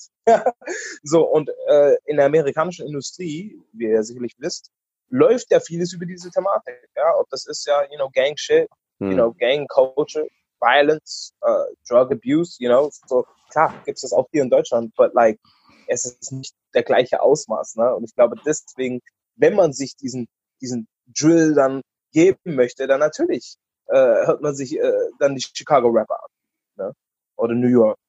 Ja? So, und das hat man natürlich nicht hier. Und deswegen, natürlich, die englischen Artists hier müssen ja ihre ganz eigene, eigene Kultur erschaffen. Hm. Ja, das ist sehr, sehr wichtig. Ja. So, aber es ist alles ein Schaffen. Also alles, alles gut. Na gut, wenn du, wenn du Drill in Deutschland hören möchtest, da hörst du jetzt Casey Rebel, habe ich gehört. Oh, R.I.P. He's on the Pop Smoke, Pop Smoke vibe, huh? Ja. Deutschrap ist fresher denn je. Ja. Oh my Äh. Bell Howard, jetzt äh, zurück zu unserem Thema. Glaubst du, Deutschrapper stehen in der Verantwortung, sich vor allem jetzt aktiv gegen Rassismus einzusetzen und ihre Fans äh, dazu aufzurufen, zu protestieren oder zu spenden? Also da kann ich nur an das anschließen, was ich vorher gesagt habe und mit einem ganz klaren Ja beantworten. Also ich finde, wenn du als deutscher Rap-Artist von dieser Kultur profitierst, Touren machst, Fans hast, irgendwie dann auf Netflix stattfindest, irgendwie wegen, wegen deines Grinds, dann musst du irgendwie auch darauf verweisen können, wo das herkommt und dir bewusst machen, ähm, auf wessen Schultern du sozusagen stehst. Weißt du, Ja. was ich meine? Und deswegen finde ich es total wichtig, dass sich jetzt oder am besten auch schon vor fünf Jahren ähm, alle Leute, die halt Hip-Hop-Musik machen oder irgendeine andere ähm, Form von schwarzer Kultur pushen, sich eben mit den Leuten ähm, solidarisieren, die oftmals leiden, weißt du, die das sozusagen erfunden haben, aber nicht die, aber nicht das Stück vom Kuchen bekommen, das ihnen eigentlich zusteht. Weißt du, was ich meine? 100 Pro. 100 Und Pro bin deswegen, und deswegen, und deswegen finde ich ähm, das unheimlich wichtig, dass auch diese ganzen Deutsch-Rapper ihre Plattform nutzen, um über diese Themen zu reden.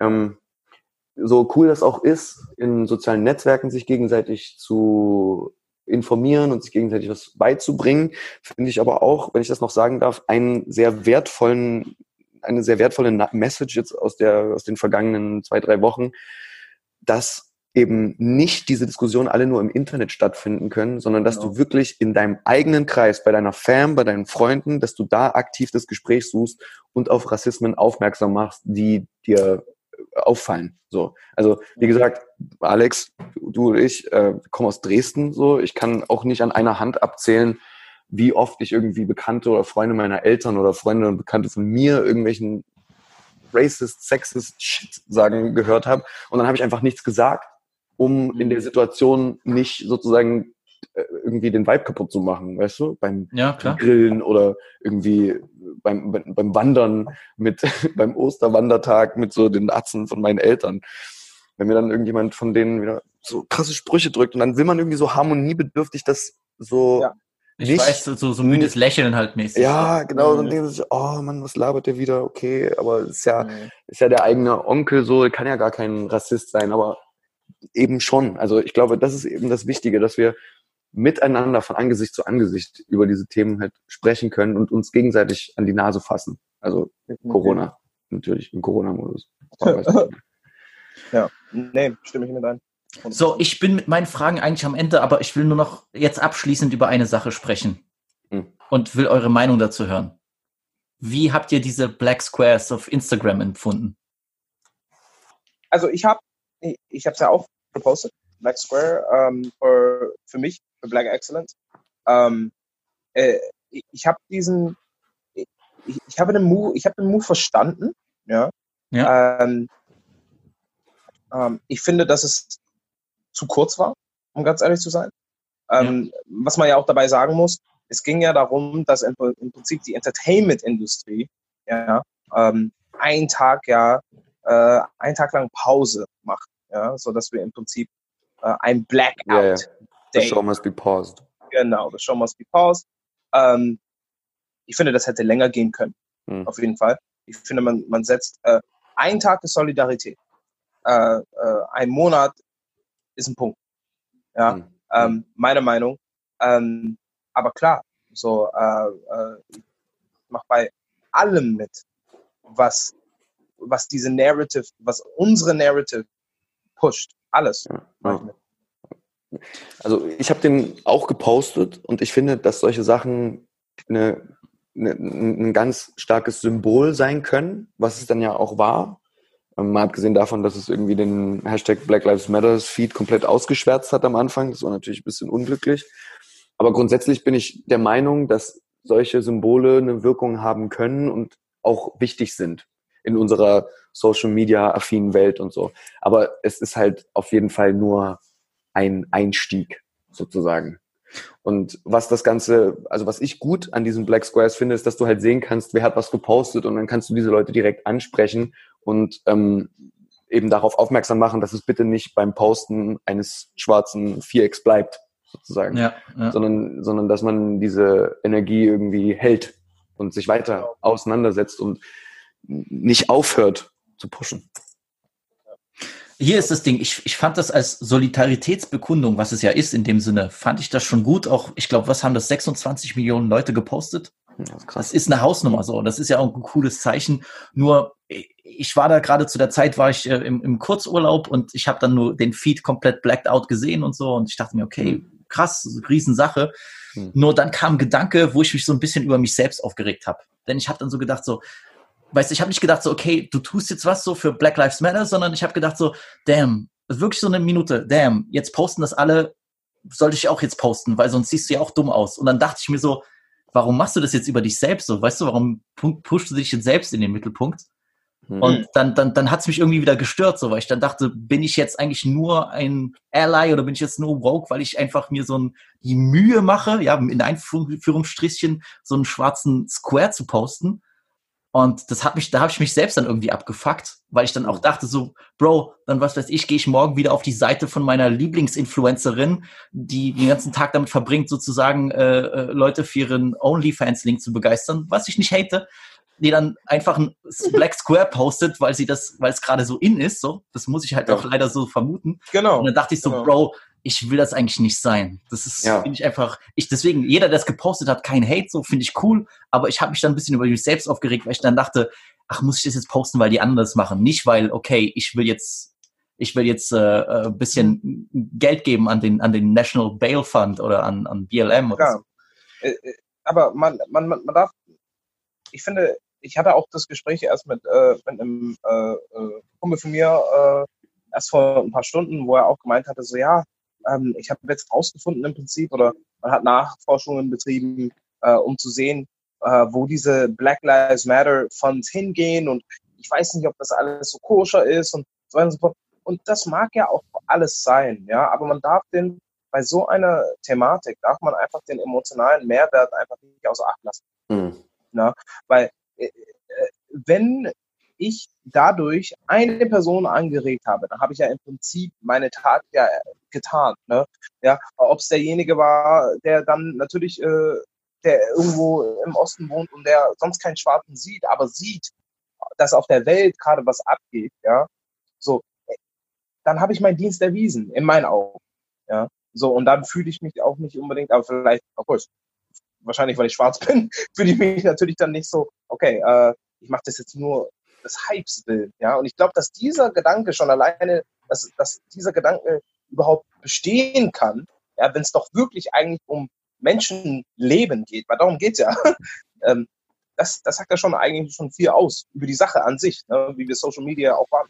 Und Sehr- Trends und Hypes. Gutes Wort. Ich würde sagen, das war auch ein gutes Schlusswort, oder? Gut angeschnitten. Dann, Jungs, Belauert, Stray, danke, dass ihr da wart. Danke, dass ihr euch die Zeit genommen habt, über ein wichtiges Thema zu sprechen. Fall. Auf jeden Fall. Danke für die Danke für die Einladung. Danke für die Ich Einladung. danke den beiden für dieses interessante Gespräch, denn ich glaube, es war wichtig. Ansonsten kann ich euch nur sagen, streamt die Musik von Stray und Bell Howard. Ich werde euch die Links nochmal in die Beschreibung packen. Es ist aber Zeit für die große Review der Folge. Boss, was heißt Boss? Wir sind wie eine Familie. Ich sage niemals, ich bin der Boss. Aber die wissen, ich bin der Baba. Jeder weiß, hier Wayne Söhne.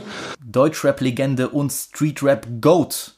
Haftbefehl hat nach jahrelangem Warten endlich sein neues Album DWA, das weiße Album, herausgebracht.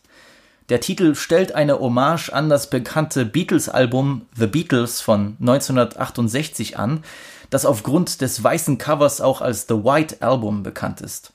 Das weiße Album aber natürlich auch, weil Hafti gern über Schnee rappt. Vor allem, wenn es Winter ist. DWA kommt aber im Sommer eines, ja, nett formuliert, verrückten Jahres und fast sechs Jahre nach dem Release von Russisch Roulette und fast fünf nach Unzensiert. Heutzutage müssen Rapper fast schon zwei Projekte pro Jahr bringen, um überhaupt relevant zu bleiben und Playlistenspots zu ergattern, aber Baba Haft hat sich zurückgezogen und einfach von weitem drauf geblickt, wie die Deutschrap-Szene sich verändert. Die Wichtigkeit von Streaming-Portalen, der Aufstieg von 187, der Aufstieg von Capital Bra, das große Drama um Bushido und EGJ, der zweite Karrierefrühling von Flair. Alle machen Sommerhits mit Afro-Trap und karibischen Rhythmen. Aus Türken wurden Latinos. Die Explosion von Reaction-Videos, Twitch-Streams, Songkopien, Echo-Skandal, mehr Frauen im Rap, das Ende des Battle-Rap-Hypes, Verschwörungstheorien, KMN, 100 Millionen Views auf Deutschrap, große Deals für kleine Rapper, mehr Gesichtstattoos, mehr Designermarken und, und, und. Es ist viel passiert seit Russisch Roulette, viel Schlechtes, aber auch viel Gutes. Und so ein Haftbefehl-Album sticht immer heraus, aber vor allem jetzt, weil niemand so einen Sound fährt wie er. Ich habe das Album jetzt seit Release jeden Tag gehört und es ist zum Glück sehr gut geworden. Aber ich habe auch einige Kritikpunkte. Ganze sieben Videosingles kamen vor Albumdrop raus. Es waren Bolon, RADW Rücken an der Wand, Conan und Xenia, Morgenstern und natürlich die drei neuen Teile der 1999-Reihe. Für mich ist das weiße Album vielmehr die logische Fortsetzung von Russisch Roulette als ein Album mit völlig anderem Soundbild, weil sich Haft jetzt neuen Trends anbiedern will. Basazian hat mal wieder das gesamte Album produziert und es klingt auch einfach fantastisch. Brachial, gewaltig, hart, aber an Stellen wird dieser Betonblock an Sounds auch für weichere Klänge aufgebrochen. Zum Beispiel das Intro Bolon gibt gleich die Richtung vor. Haft ist zurück und der Kokainhandel schläft nie. Denn egal was im Deutschrap passiert, weiße Packs finden immer ihren Weg nach Frankfurt. Dieser Piano-Anfang ist super und der hypt dich auch richtig an, aber ich hätte mir bei dem Beat-Drop irgendwie eine Art Beat-Switch gewünscht oder irgendwas, was noch ein bisschen mehr knallt. Weil du merkst, das ist wie bei einem Auto, du drückst auf Gas und er ist kurz davor, so richtig 100 km/h zu erreichen und dann wird noch ein bisschen zurückgezogen. Das hat mich ein bisschen gestört, aber es ist ein sehr gutes Intro trotzdem. Die nächsten zwei Tracks aber sind in dieser Hinsicht, was Knaller angeht, absolute Standouts. Morgenstern brettert auf einem ganz, ganz fiesen Beat herein und wenn Haft die Zeilen rappt wie welcher Gangster singt wie Britney Spears, was guckt ihr denn für Filme? Ja, da kann ich nur zufrieden lächeln. Also das ist genau das, was mir schon so lange gefehlt hat. Einfach Kopf durch die Wand Sound, ein Kracher, bei dem ich mal so richtig jemandem so richtig, einfach nur so richtig hart die Hand schütteln will. Ja, ihr wisst Bescheid. KMDF, äh, Coca macht dich feucht mit Shindy, fand ich beim Videorelease irgendwie komisch, aber äh, auch weil ich erst nicht so gepeilt habe, äh, was sie da erreichen wollen, aber es wird mit jedem Hören besser. Zuerst fand ich komisch, wie leise der Beat bei Haftys Part wird, so als hätte er Angst vor, als hätte der Beat Angst vor Haftys Tiraden, weil, Bro, der geht da schon richtig ab. Aber ich glaube, du, du musst so einem Part auch ein bisschen Luft geben. Wie der Beat Drop dann aber bei Shindys Part reinschallert. Huh, zu nice. Also der Shindy-Part ist auch sehr entertained. Äh, Uni-Bitches lieben mich wie Tim Bensko. Weltklasse. Also ich kenne wirklich paar Uni-Bitches, die Bensko vergöttern. Äh, diese Bimsen haben dann auch Boyfriends. Das sind dieselben Bimsen, die Boyfriends haben, die Haftbefehle auf Studentenpartys ironisch hören. Ja, ich frage mich eher, wer Tim Bensko unironisch hört. Aber das ist Stoff für eine andere Folge. Shindy und Haft passen auch sehr gut zusammen.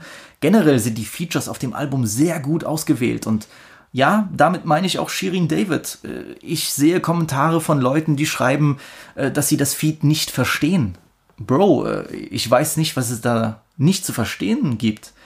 Es ist halt ein polarisierender Move, genauso wie Haft das mag und genauso wie ich sein Portemonnaie mag.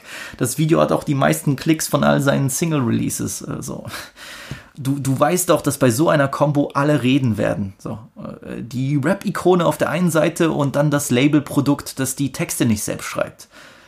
Trotzdem, ihr, ihr Part ist gut gerappt und ich finde die Lines auch entertained und darum geht es am Ende doch. Ja? Die Quali vom Song steht für mich auch gar nicht zur Debatte.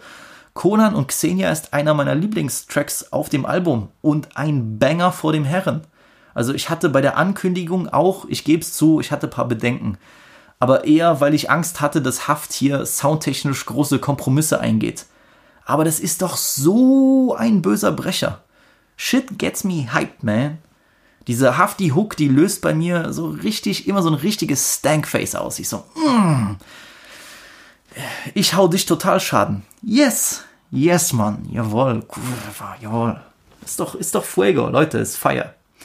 Ice mit Trap-Legende Gucci Mane ist eine willkommene Abwechslung vom Sound her und äh, kommt fast fröhlich daher. Ja, ich ich feiere diese Melodie im Chorus, das geht richtig gut ins Ohr.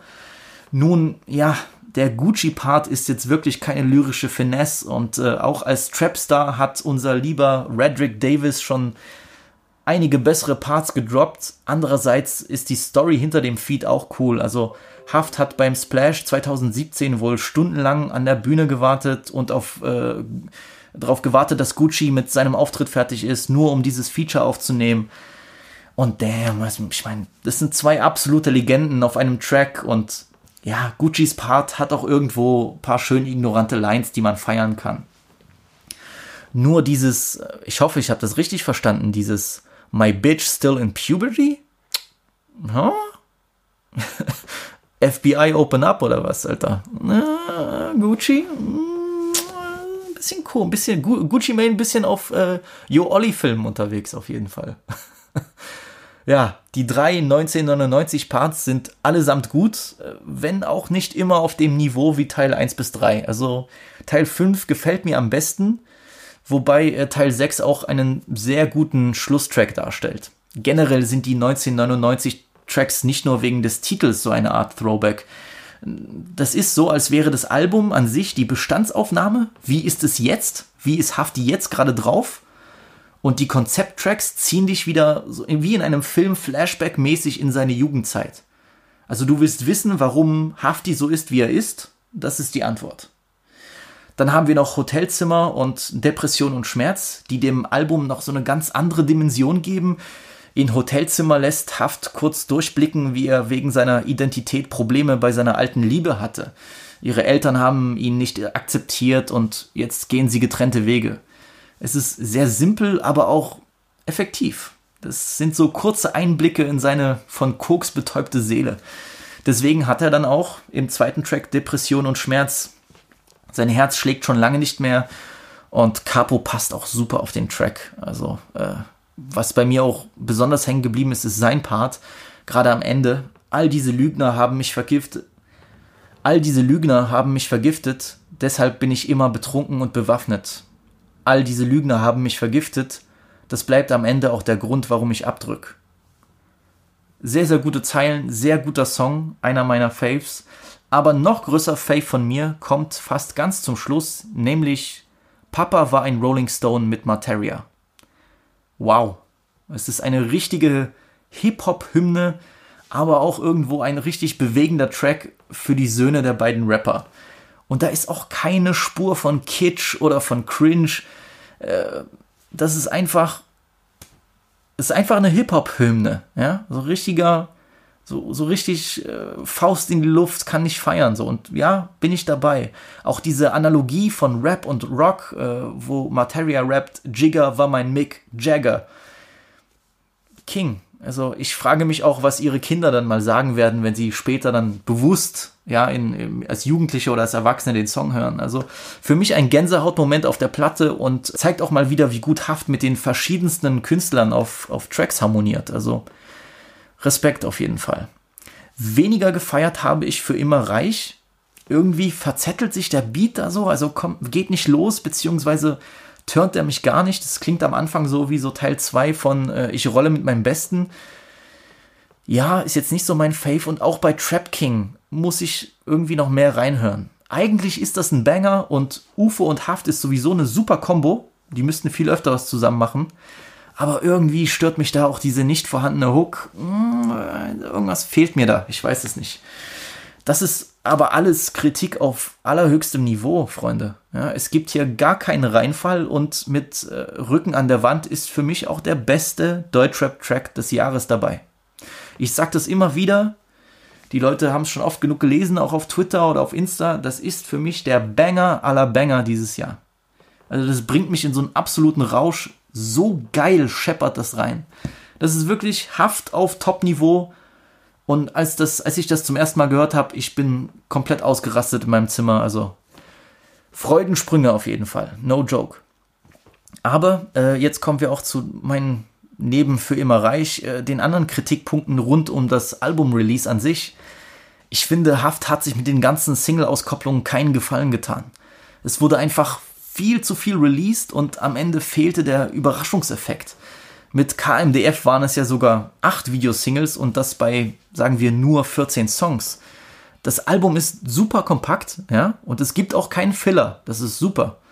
Aber hier ist es so ein Fall, wo ich mir sogar mehr wünsche. Ja. Es hätten auch ruhig drei, vier Tracks mehr sein können. Aber das ist auch ein Kompliment an Haft. Ähm, ich weiß halt nicht, wie gut dieser Universal Deal für Hafti noch ist. Also die Promo-Arbeit zum Album war wirklich wirklich unbefriedigend. Und das ist noch nett gesagt, ja. Keine Interviews, keine Aktionen, äh, kaum Werbung. Ich weiß klar, es war eine Scheißsituation mit Corona und allem. Aber Bro, ich meine, die Songs kratzen gerade so an der Million Views Marke und das bei Haftbefehl, das ist traurig, Mann. Das ist traurig. Vor allem bei der Arbeit, die auch in die Songs gegangen ist. Basasian knallt die Beats des Jahres raus und Leute streamen irgendwelche dahergelaufenen Dullis. Und ich will, und das ist wirklich, das meine ich jetzt ernst, ich will auch von dieser ganzen, oh, Deutschrap ist so weich geworden, Fraktion, ich will von euch nie wieder ein Wort hören, wenn ihr nicht Haft supportet habt. Fuck you. Hier habt ihr harten Rap, tatsächlich mit wenig Autotune, was sowieso, ich meine, wer sich jetzt noch über Autotune beschwert, get the fuck out of here, aber tatsächlich, du hast hier hartes Street-Rap-Banger, wenig Autotune, also los, kauft das Album, ihr Heuchler. Ich will von euch nie wieder etwas hören, von wegen, oh ja, so Rap so weich geworden. Ihr habt hier ein brachiales Fast-Meisterwerk mit hartem Rap und ihr supportet nicht. Fuck of here. Ja. Ich hoffe wirklich, dass es Haft gut geht. Ich hoffe auch, dass er auch so sein Geld macht. Aber ich finde, das ist wirklich traurig und einer Rap-Legende wie ihm nicht würdig. Also da hat aber auch sein Team bzw. sein Label äh, schon, schon ein wenig versagt, muss ich ehrlich sagen. Ansonsten glaube ich, ja, das Album wird sehr gut altern. Da bin ich überzeugt davon. Und ich glaube, auch in ein paar Monaten werden auch ein paar Zweifler unter euch es feiern. Ja, dafür ist es einfach zu gut zusammengesetzt, zu gut strukturiert. Und ja, äh, hier, mein Bro äh, Melniki von Twitter, sorry, es tut mir leid, ich habe das letztens gesehen. Du hast geschrieben, die Singles wären Schmutz gewesen. Bro, Schmutz? Also für Schmutz, äh, Schmutz-Singles sind für mich irgendwie die Ergüsse von äh, Battle-Rap-Turnier-Heinis, aber, aber die Hafti-Singles, Bro, du kannst mir nicht ins Gesicht gucken und sagen, Rücken an der Wand wäre Schmutz. Das, das, ist, das ist auch keine Meinung mehr, das ist, das ist faktisch falsch. Bro. Also, ja, das weiße Album ist nicht besser als Russisch Roulette, aber ich glaube, darum ging es auch gar nicht. Also ich bin auch nicht mit dieser, vor allem nach all der Zeit, nicht mit dieser Erwartung an das Album rangegangen. Das, das wäre dumm. Also, du weißt, so, so ein Klassiker, der entsteht einfach, da gehört viel dazu. Nicht nur die Musik, aber wann er erscheint, wie die Leute darauf reagieren, in welchem Kontext er erscheint. Aber trotzdem, also, das weiße Album ist super gut, sehr solide und äh, ein, ein fantastisches Album, egal ob es jetzt an Russisch Roulette rankommt oder nicht. Ich glaube halt nur, dass Haft zu lange gewartet hat. Ja? Winter 2018 hätte es kommen müssen oder, oder Frühjahr, wirklich Januar, Februar 19. Wir sind auch mittlerweile in der fünften oder sechsten Rapper-Generation nach Haft. Ja? Und äh, beziehungsweise nach Russisch Roulette, nicht nur nach Haft. Alleine, wenn man jetzt nur den 385i Aslak Rapper Stammbaum mal runtergeht, auch Shoutout an Martes für diese gute Beobachtung. Und da ist es halt auch schwierig, nach so einer langen Zeit wieder als relevantester Rapper reinzukommen. Ich meine, klar, Haft kann das schon, der hat eine spezielle Stellung als Legende.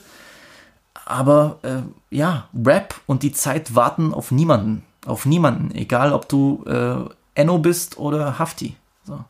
Es ist bisher ohne Frage das beste deutsche Rap-Album. So sehr ich Atlantis auch gemocht habe, aber DWA ist dann doch nochmal fokussierter, doch nochmal äh, größer, auch von der Produktion her, doch nochmal krasser. Und Haft hat für mich eine, wenn nicht sogar die beste Diskografie im Deutschrap. Da ist nicht ein Reinfall dabei, nicht ein musikalischer Flop. Wenn ich jetzt wirklich auf die Schnelle ein Ranking machen müsste, dann würde ich sagen, Russisch Roulette, jetzt Vorsicht kontrovers, Kanakisch, meiner Meinung nach mies underrated. Ich liebe dieses Album. Wahrscheinlich so punktgleich mit Aslak Stereotyp, dann das weiße Album, dann Block Platin und dann unzensiert. Aber selbst unzensiert ist krass. Also alles fantastische Alben von einer der schillerndsten Figuren im Deutschrap. Haftbefehl, Legende. Das weiße Album, Empfehlung geht raus.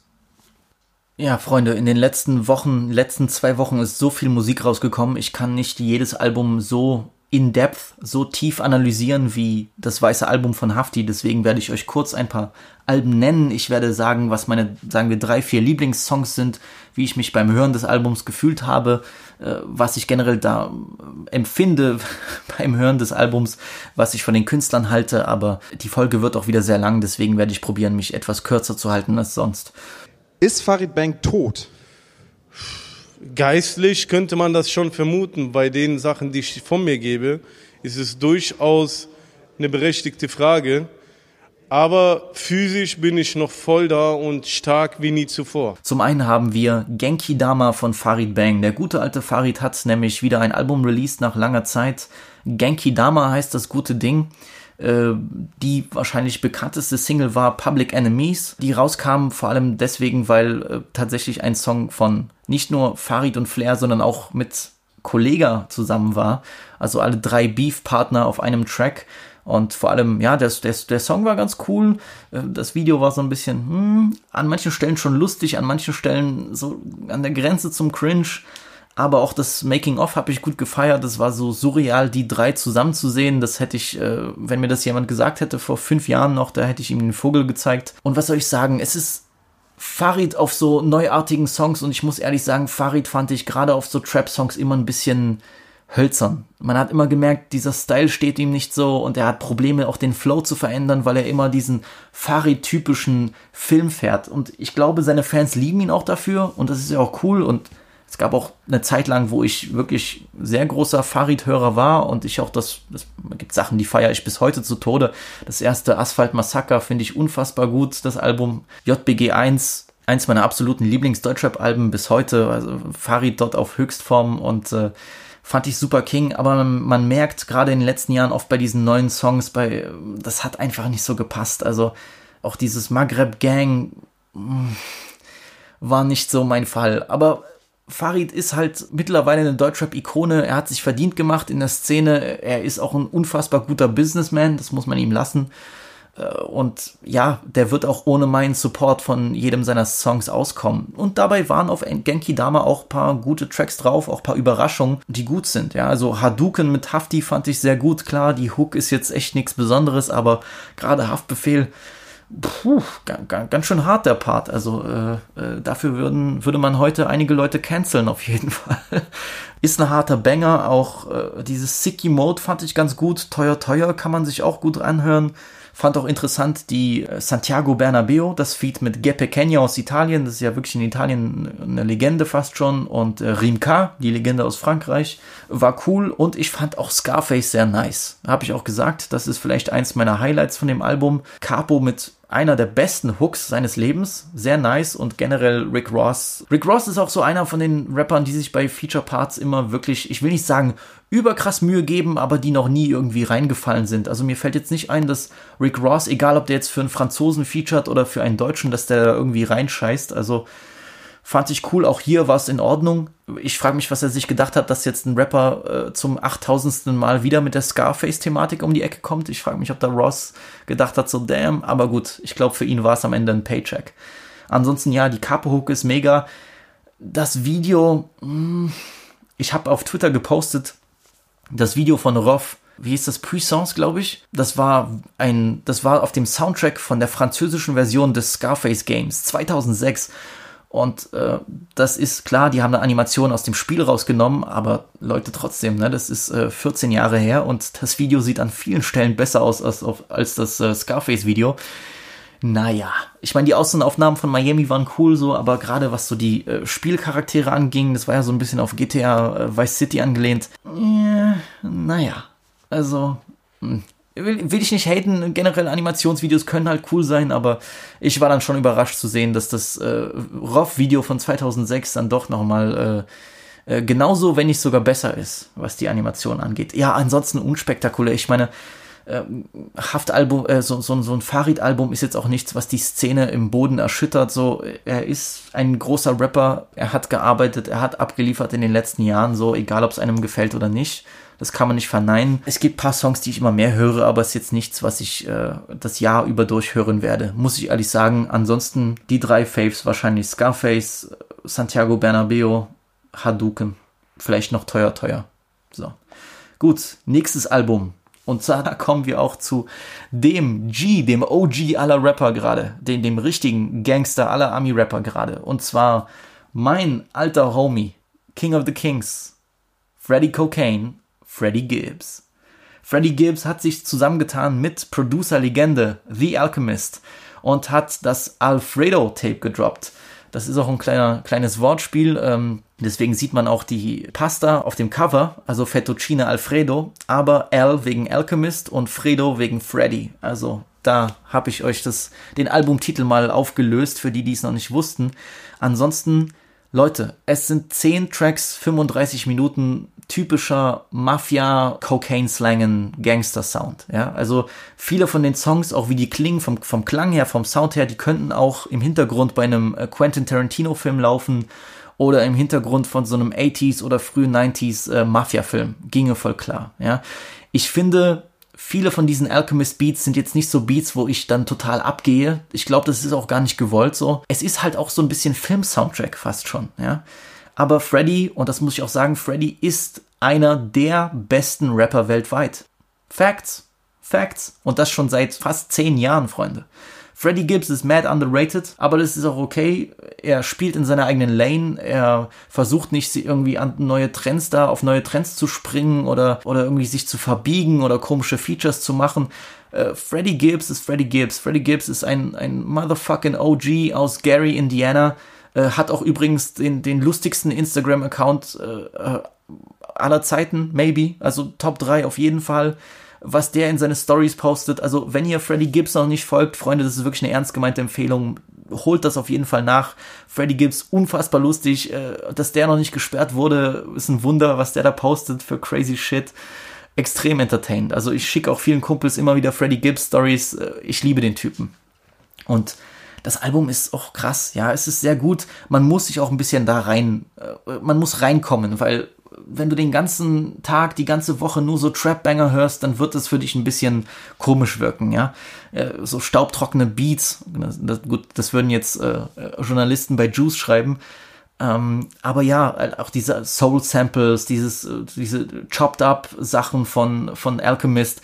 Man muss da ein bisschen reinkommen, aber Freddy ist einfach so gut, Freddy ist so krass, Freddy hat Punchlines, Freddy hat einen der smoothsten Flows überhaupt. Also, was der auf dem Track God is Perfect da abliefert.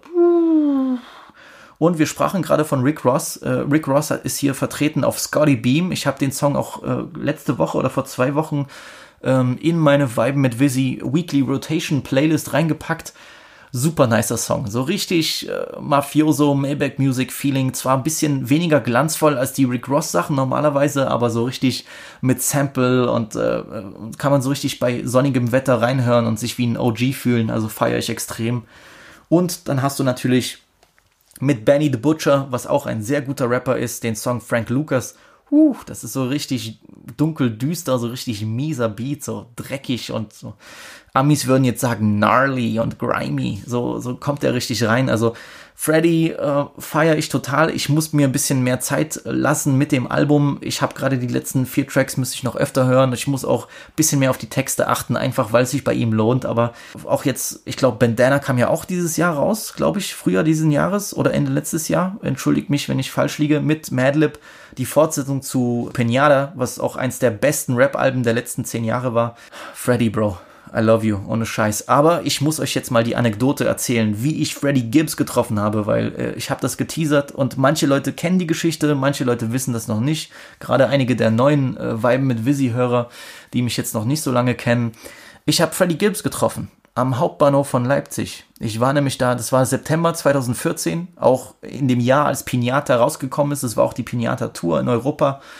Ähm, ich war aber zum Praktikum in Gießen also Shoutout an alle meine Hessen. Hessen sowieso beste Leute.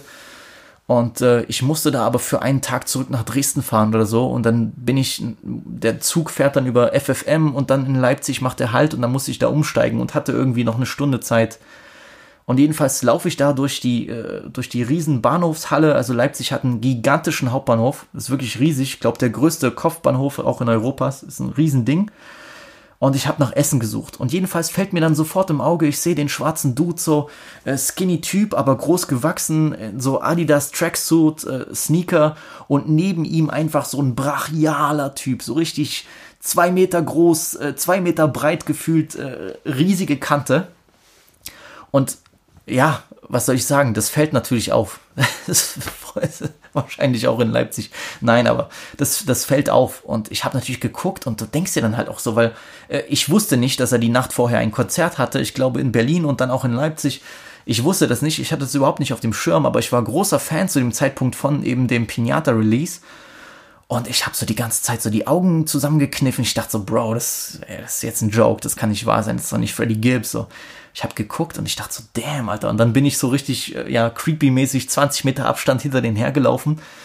Und dann dachte ich mir so, ja man, fuck it, du musst einfach probieren. Die, die sahen auch nicht deutsch aus. Also, das ist auch ein dummer Satz, aber einfach von dem ganzen Swag und dem ganzen, äh, wie die gekleidet waren, wie die sich gaben, so von, von der Attitude her, die, die wirkten einfach, als würden die aus Amerika kommen. Und dann habe ich gedacht, so, das ist doch Freddie Motherfucking Gibbs. Und dann bin ich dann hingegangen, so, der, der, der, die standen so auf einer Rolltreppe, da ging es runter zu der Fressmeile und der Bodyguard guckt mich schon so an, so, das war so sein, sein Homeboy und guckt mich schon so an und ich so, excuse, so richtig nice, so, excuse me, sir, are you Freddie Gibbs? Und er so, yeah, man, what's up? Und ich so, yo, shit. Und dann haben wir natürlich eingeschlagen, so äh, über King. Und äh, Freunde, ich muss euch sagen, deswegen, Freddie Gibbs ist einer der coolsten, korrektesten, nettesten Menschen, äh, die ich kennenlernen durfte aus diesem Rap-Game, vor allem aus äh, Rap Amerika. Wobei gut, äh, ja, kann man an einem Finger abzählen, die Leute an einem Finger aus Amerika, die ich getroffen habe.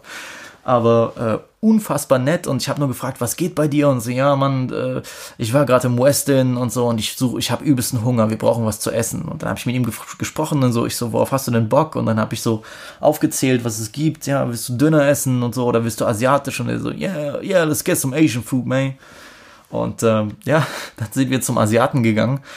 Und Bro, ich war schon hyped, so, ich weiß nicht, das ist halt, da wird man irgendwie zum Fan oder so, das ist, mein Herz hat gepocht, es war crazy, also richtig Fanboy-mäßig. Hätte ich auch gar, gar nicht damit gerechnet, aber die beiden waren so korrekt, die so, yeah man, chill with us, let's, let's, let's get some food. Dann sind wir dann zu dem Asiaten und ähm, es war halt auch randvoll, aber keiner hat dort äh, Freddie Gibbs erkannt. Das war auch so ein bisschen. Ich meine, klar, er ist nicht der übelste Weltstar, aber du stehst dann halt mit so einem Typen, der eins der besten Rap-Alben released hat und äh, keinen juckt's irgendwo. Und äh, wir sind dann zu dem Asiaten rein und der, ich habe ihn gefragt, was er will und er wollte so ein bisschen, ja, get, I want the chicken with the rice. Can I get some hot sauce? Do you have some hot sauce? Und dann habe ich das arrangiert und der wollte dann zahlen mit seiner äh, American Express äh, Black Karte. Und die wollten das nicht annehmen. Und der so, ah, oh, god damn. Und dann so, da hat er aber nur Dollar. So, der hatte so richtig ein Bündel, so einen großen Stack Dollar in der Tasche, so in seiner Jogger. Und ich dachte so, damn. Ich so, dann habe ich gemeint so, ja, fuck it. So, I'll pay for your food. Ich werde dein Essen bezahlen. Und dann habe ich für einen erfolgreichen Rapper aus Amerika das Essen ausgegeben. Also ich habe äh, Essen gekauft für seinen Bodyguard und ihn.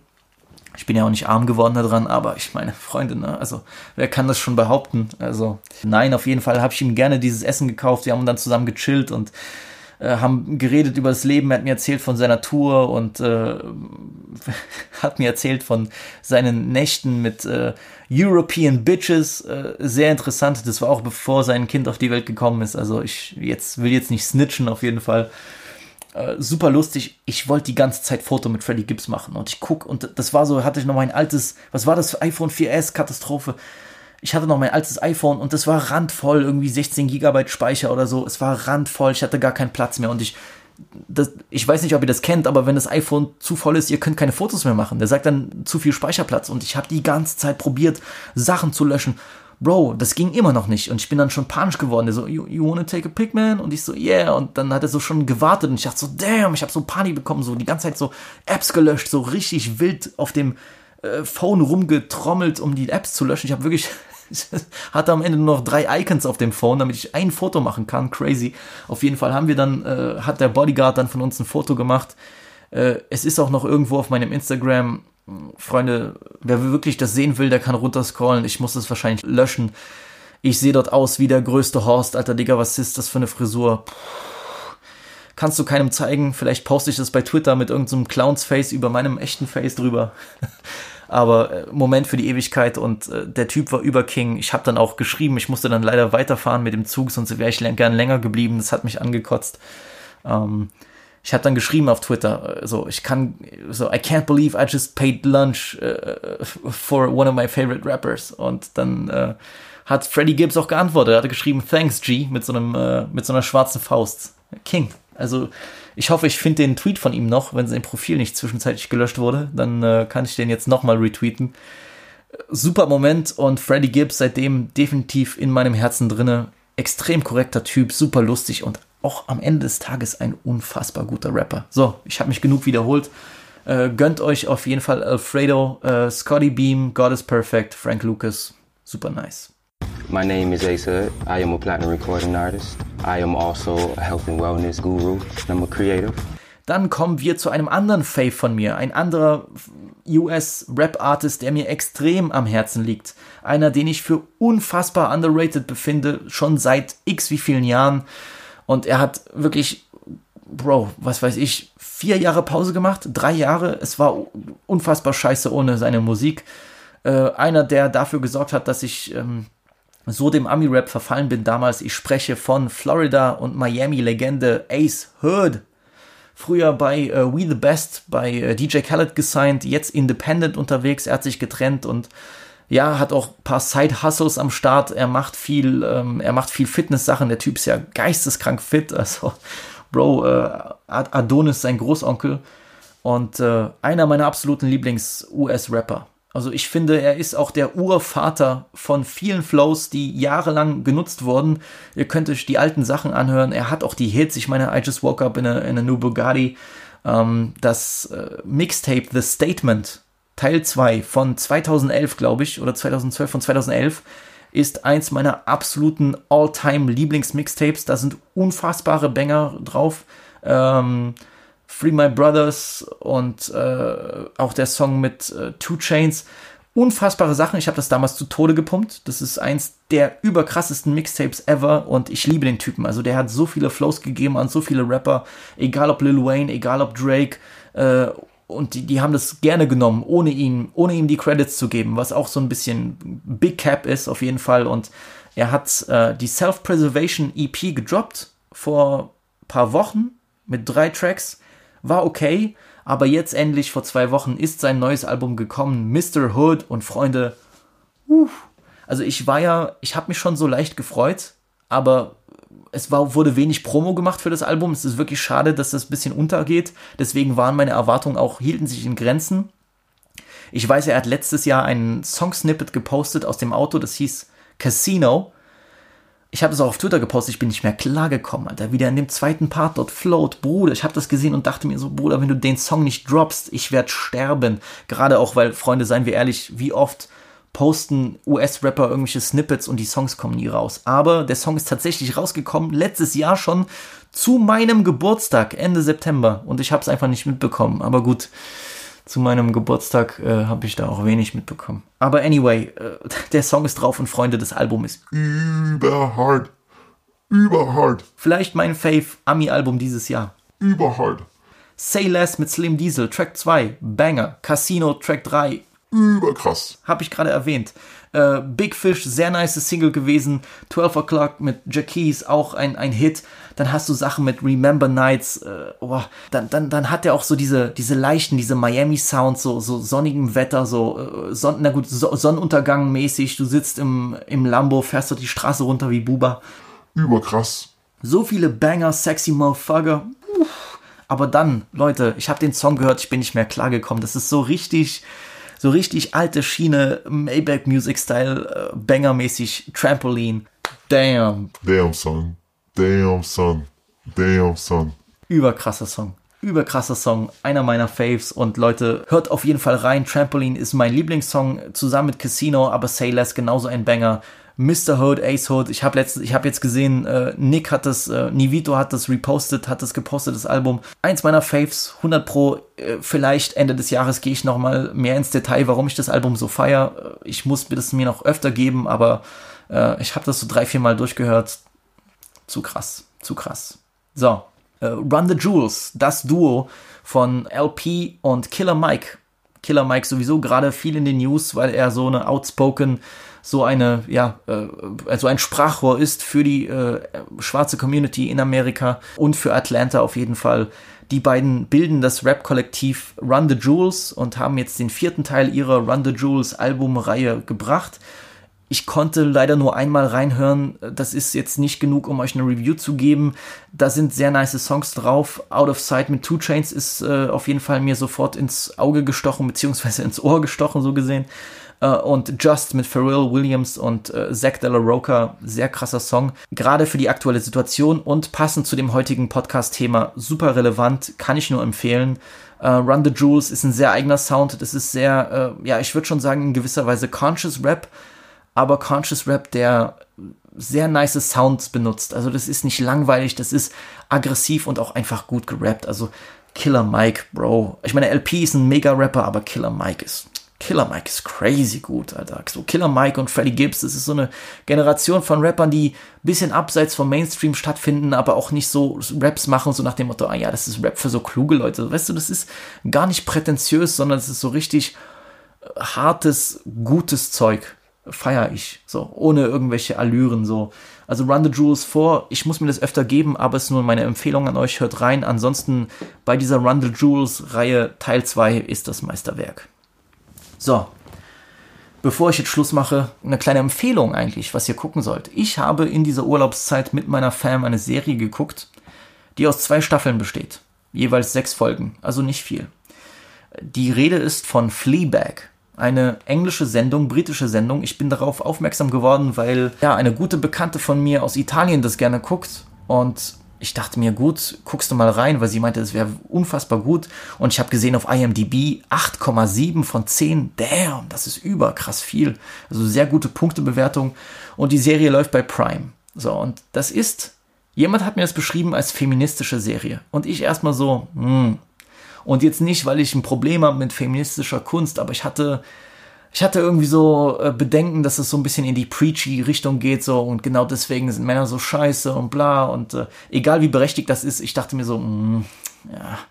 Aber Leute, es hat mich mega geflasht. Fleabag eine unfassbar gute Serie und es hat mich lange nicht mehr so eine Serie geflasht, wo ich wirklich über mein eigenes Handeln nachdenke. Also wirklich, huh, das ging auch manchmal sehr unter die Haut. Es ist eigentlich eine Kom Komödienserie, ja, geschrieben von ähm, Phoebe Waller-Bridge. Die Hauptdarstellerin hat auch die Serie geschrieben, alles alleine.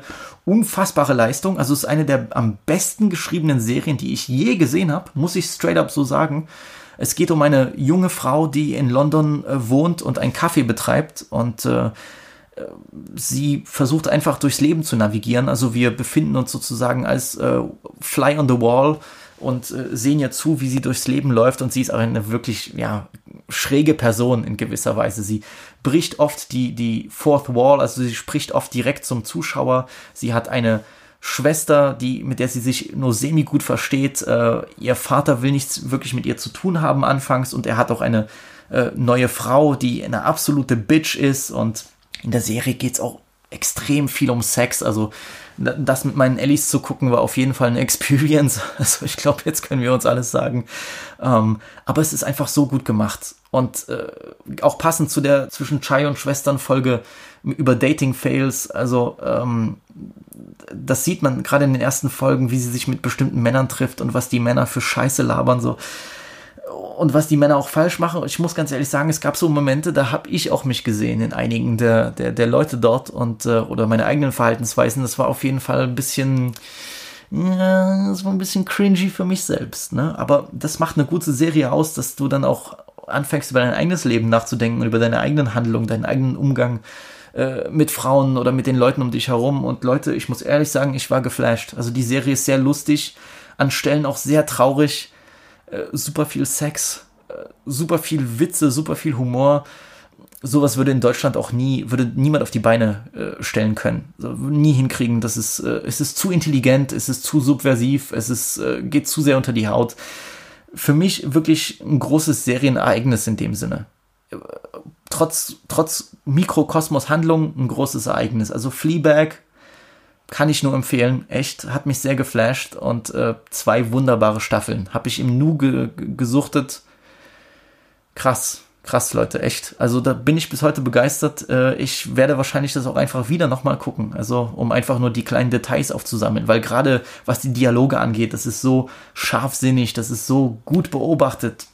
Ansonsten, boah, ich habe mich um Kopf und Kragen geredet, Leute. Ich bin raus. Äh, ich hoffe, ihr habt die Pause genossen von mir. Ich habe die Pause auch gerne genossen. Äh, nächste Woche sehen wir uns wieder. Hm. Dieser Früchtetee. Damn. Ach so, ein kleiner Joke am Ende. Ich bin aus dem Urlaub wiedergekommen. Ich war bei meinem Bro äh, Feras von Knapp vor acht zusammen mit Yachja, der auch bei Knapp vor acht mitmacht. Und ich habe diese, ich habe diese Omegle App genutzt. Aus Fun haben wir das gemacht. Das ist dieser Videochat, so ein bisschen Chat-Roulette-mäßig, wo du einfach mit Leuten aus der ganzen Welt Videochatten kannst. Du musst die annehmen, die müssen dich annehmen, da kannst du labern, aber wenn du keinen Bock mehr hast, kannst du auch weiter swipen. Freunde, ich wurde hochgenommen des Todes. Ich wurde hochgenommen des Todes. Karriere beendend. Aber ich muss es euch sagen. Ich habe das Charbonello schon geschrieben, so weil äh, der Junge versteht meinen Schmerz, aber ich wurde hochgenommen wir haben mit mehreren Leuten da gesprochen, auch viele Mädels, irgendwie auch jüngere Mädels, also oh Gott, das klingt, wie das schon klingt, aber ja, passend zu dem Joke gleich. Mädels, so 18-, 19-jährige Mädels äh, aus Bayern oder aus NRW oder so. Freunde, mir wurde dreimal, dreimal wurde mir an dem Abend gesagt, ich würde aussehen wie Yo Olli.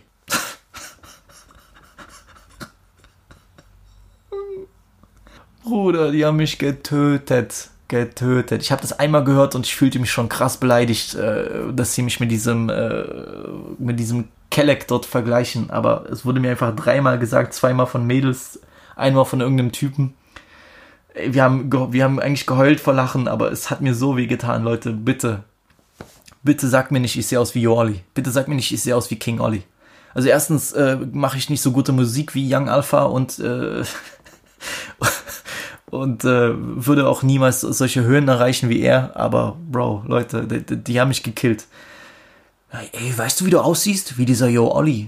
Bruder, ich bin raus. Also wirklich, das war äh, Karriereband. Ich habe auch kurz überlegt, ob ich weitermachen soll mit Weiben mit Visi.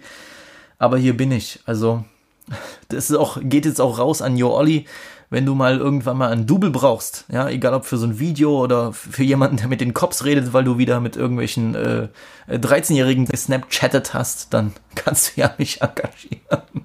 Also für das, für das richtige Mula würde ich das auch machen. Ansonsten, Freunde, wenn ihr nett zu mir sein wollt, dann nennt mich nicht Yo Olli und ich danke euch fürs Zuhören, wie immer. Vergesst nicht, abonniert, abonniert und liked. Abonniert meine Seite Weiben mit Visi auf Instagram und folgt mir als, Veni wie bei Twitter. Ich freue mich auf euer Feedback. Gerade zu dieser Folge äh, ist ein bisschen was anderes. Äh, ich dachte, ich kann nicht einfach wiederkommen und dasselbe Zeug machen. Deswegen, I switched it up. Ansonsten, Freunde, äh, genießt das Wochenende. Wetter ist ja gerade wieder geil, obwohl war jetzt geil die Tage. Geht raus, äh, macht, macht Bergfest so wie der Bruder Riri, äh, gönnt euch Sopliza, so wie ich letztes Wochenende. Gönnt euch bisschen Punani, gönnt euch bisschen D an alle meine Sisses. Und wir sehen uns nächste Woche. Ich hab euch lieb. Bruderkuss.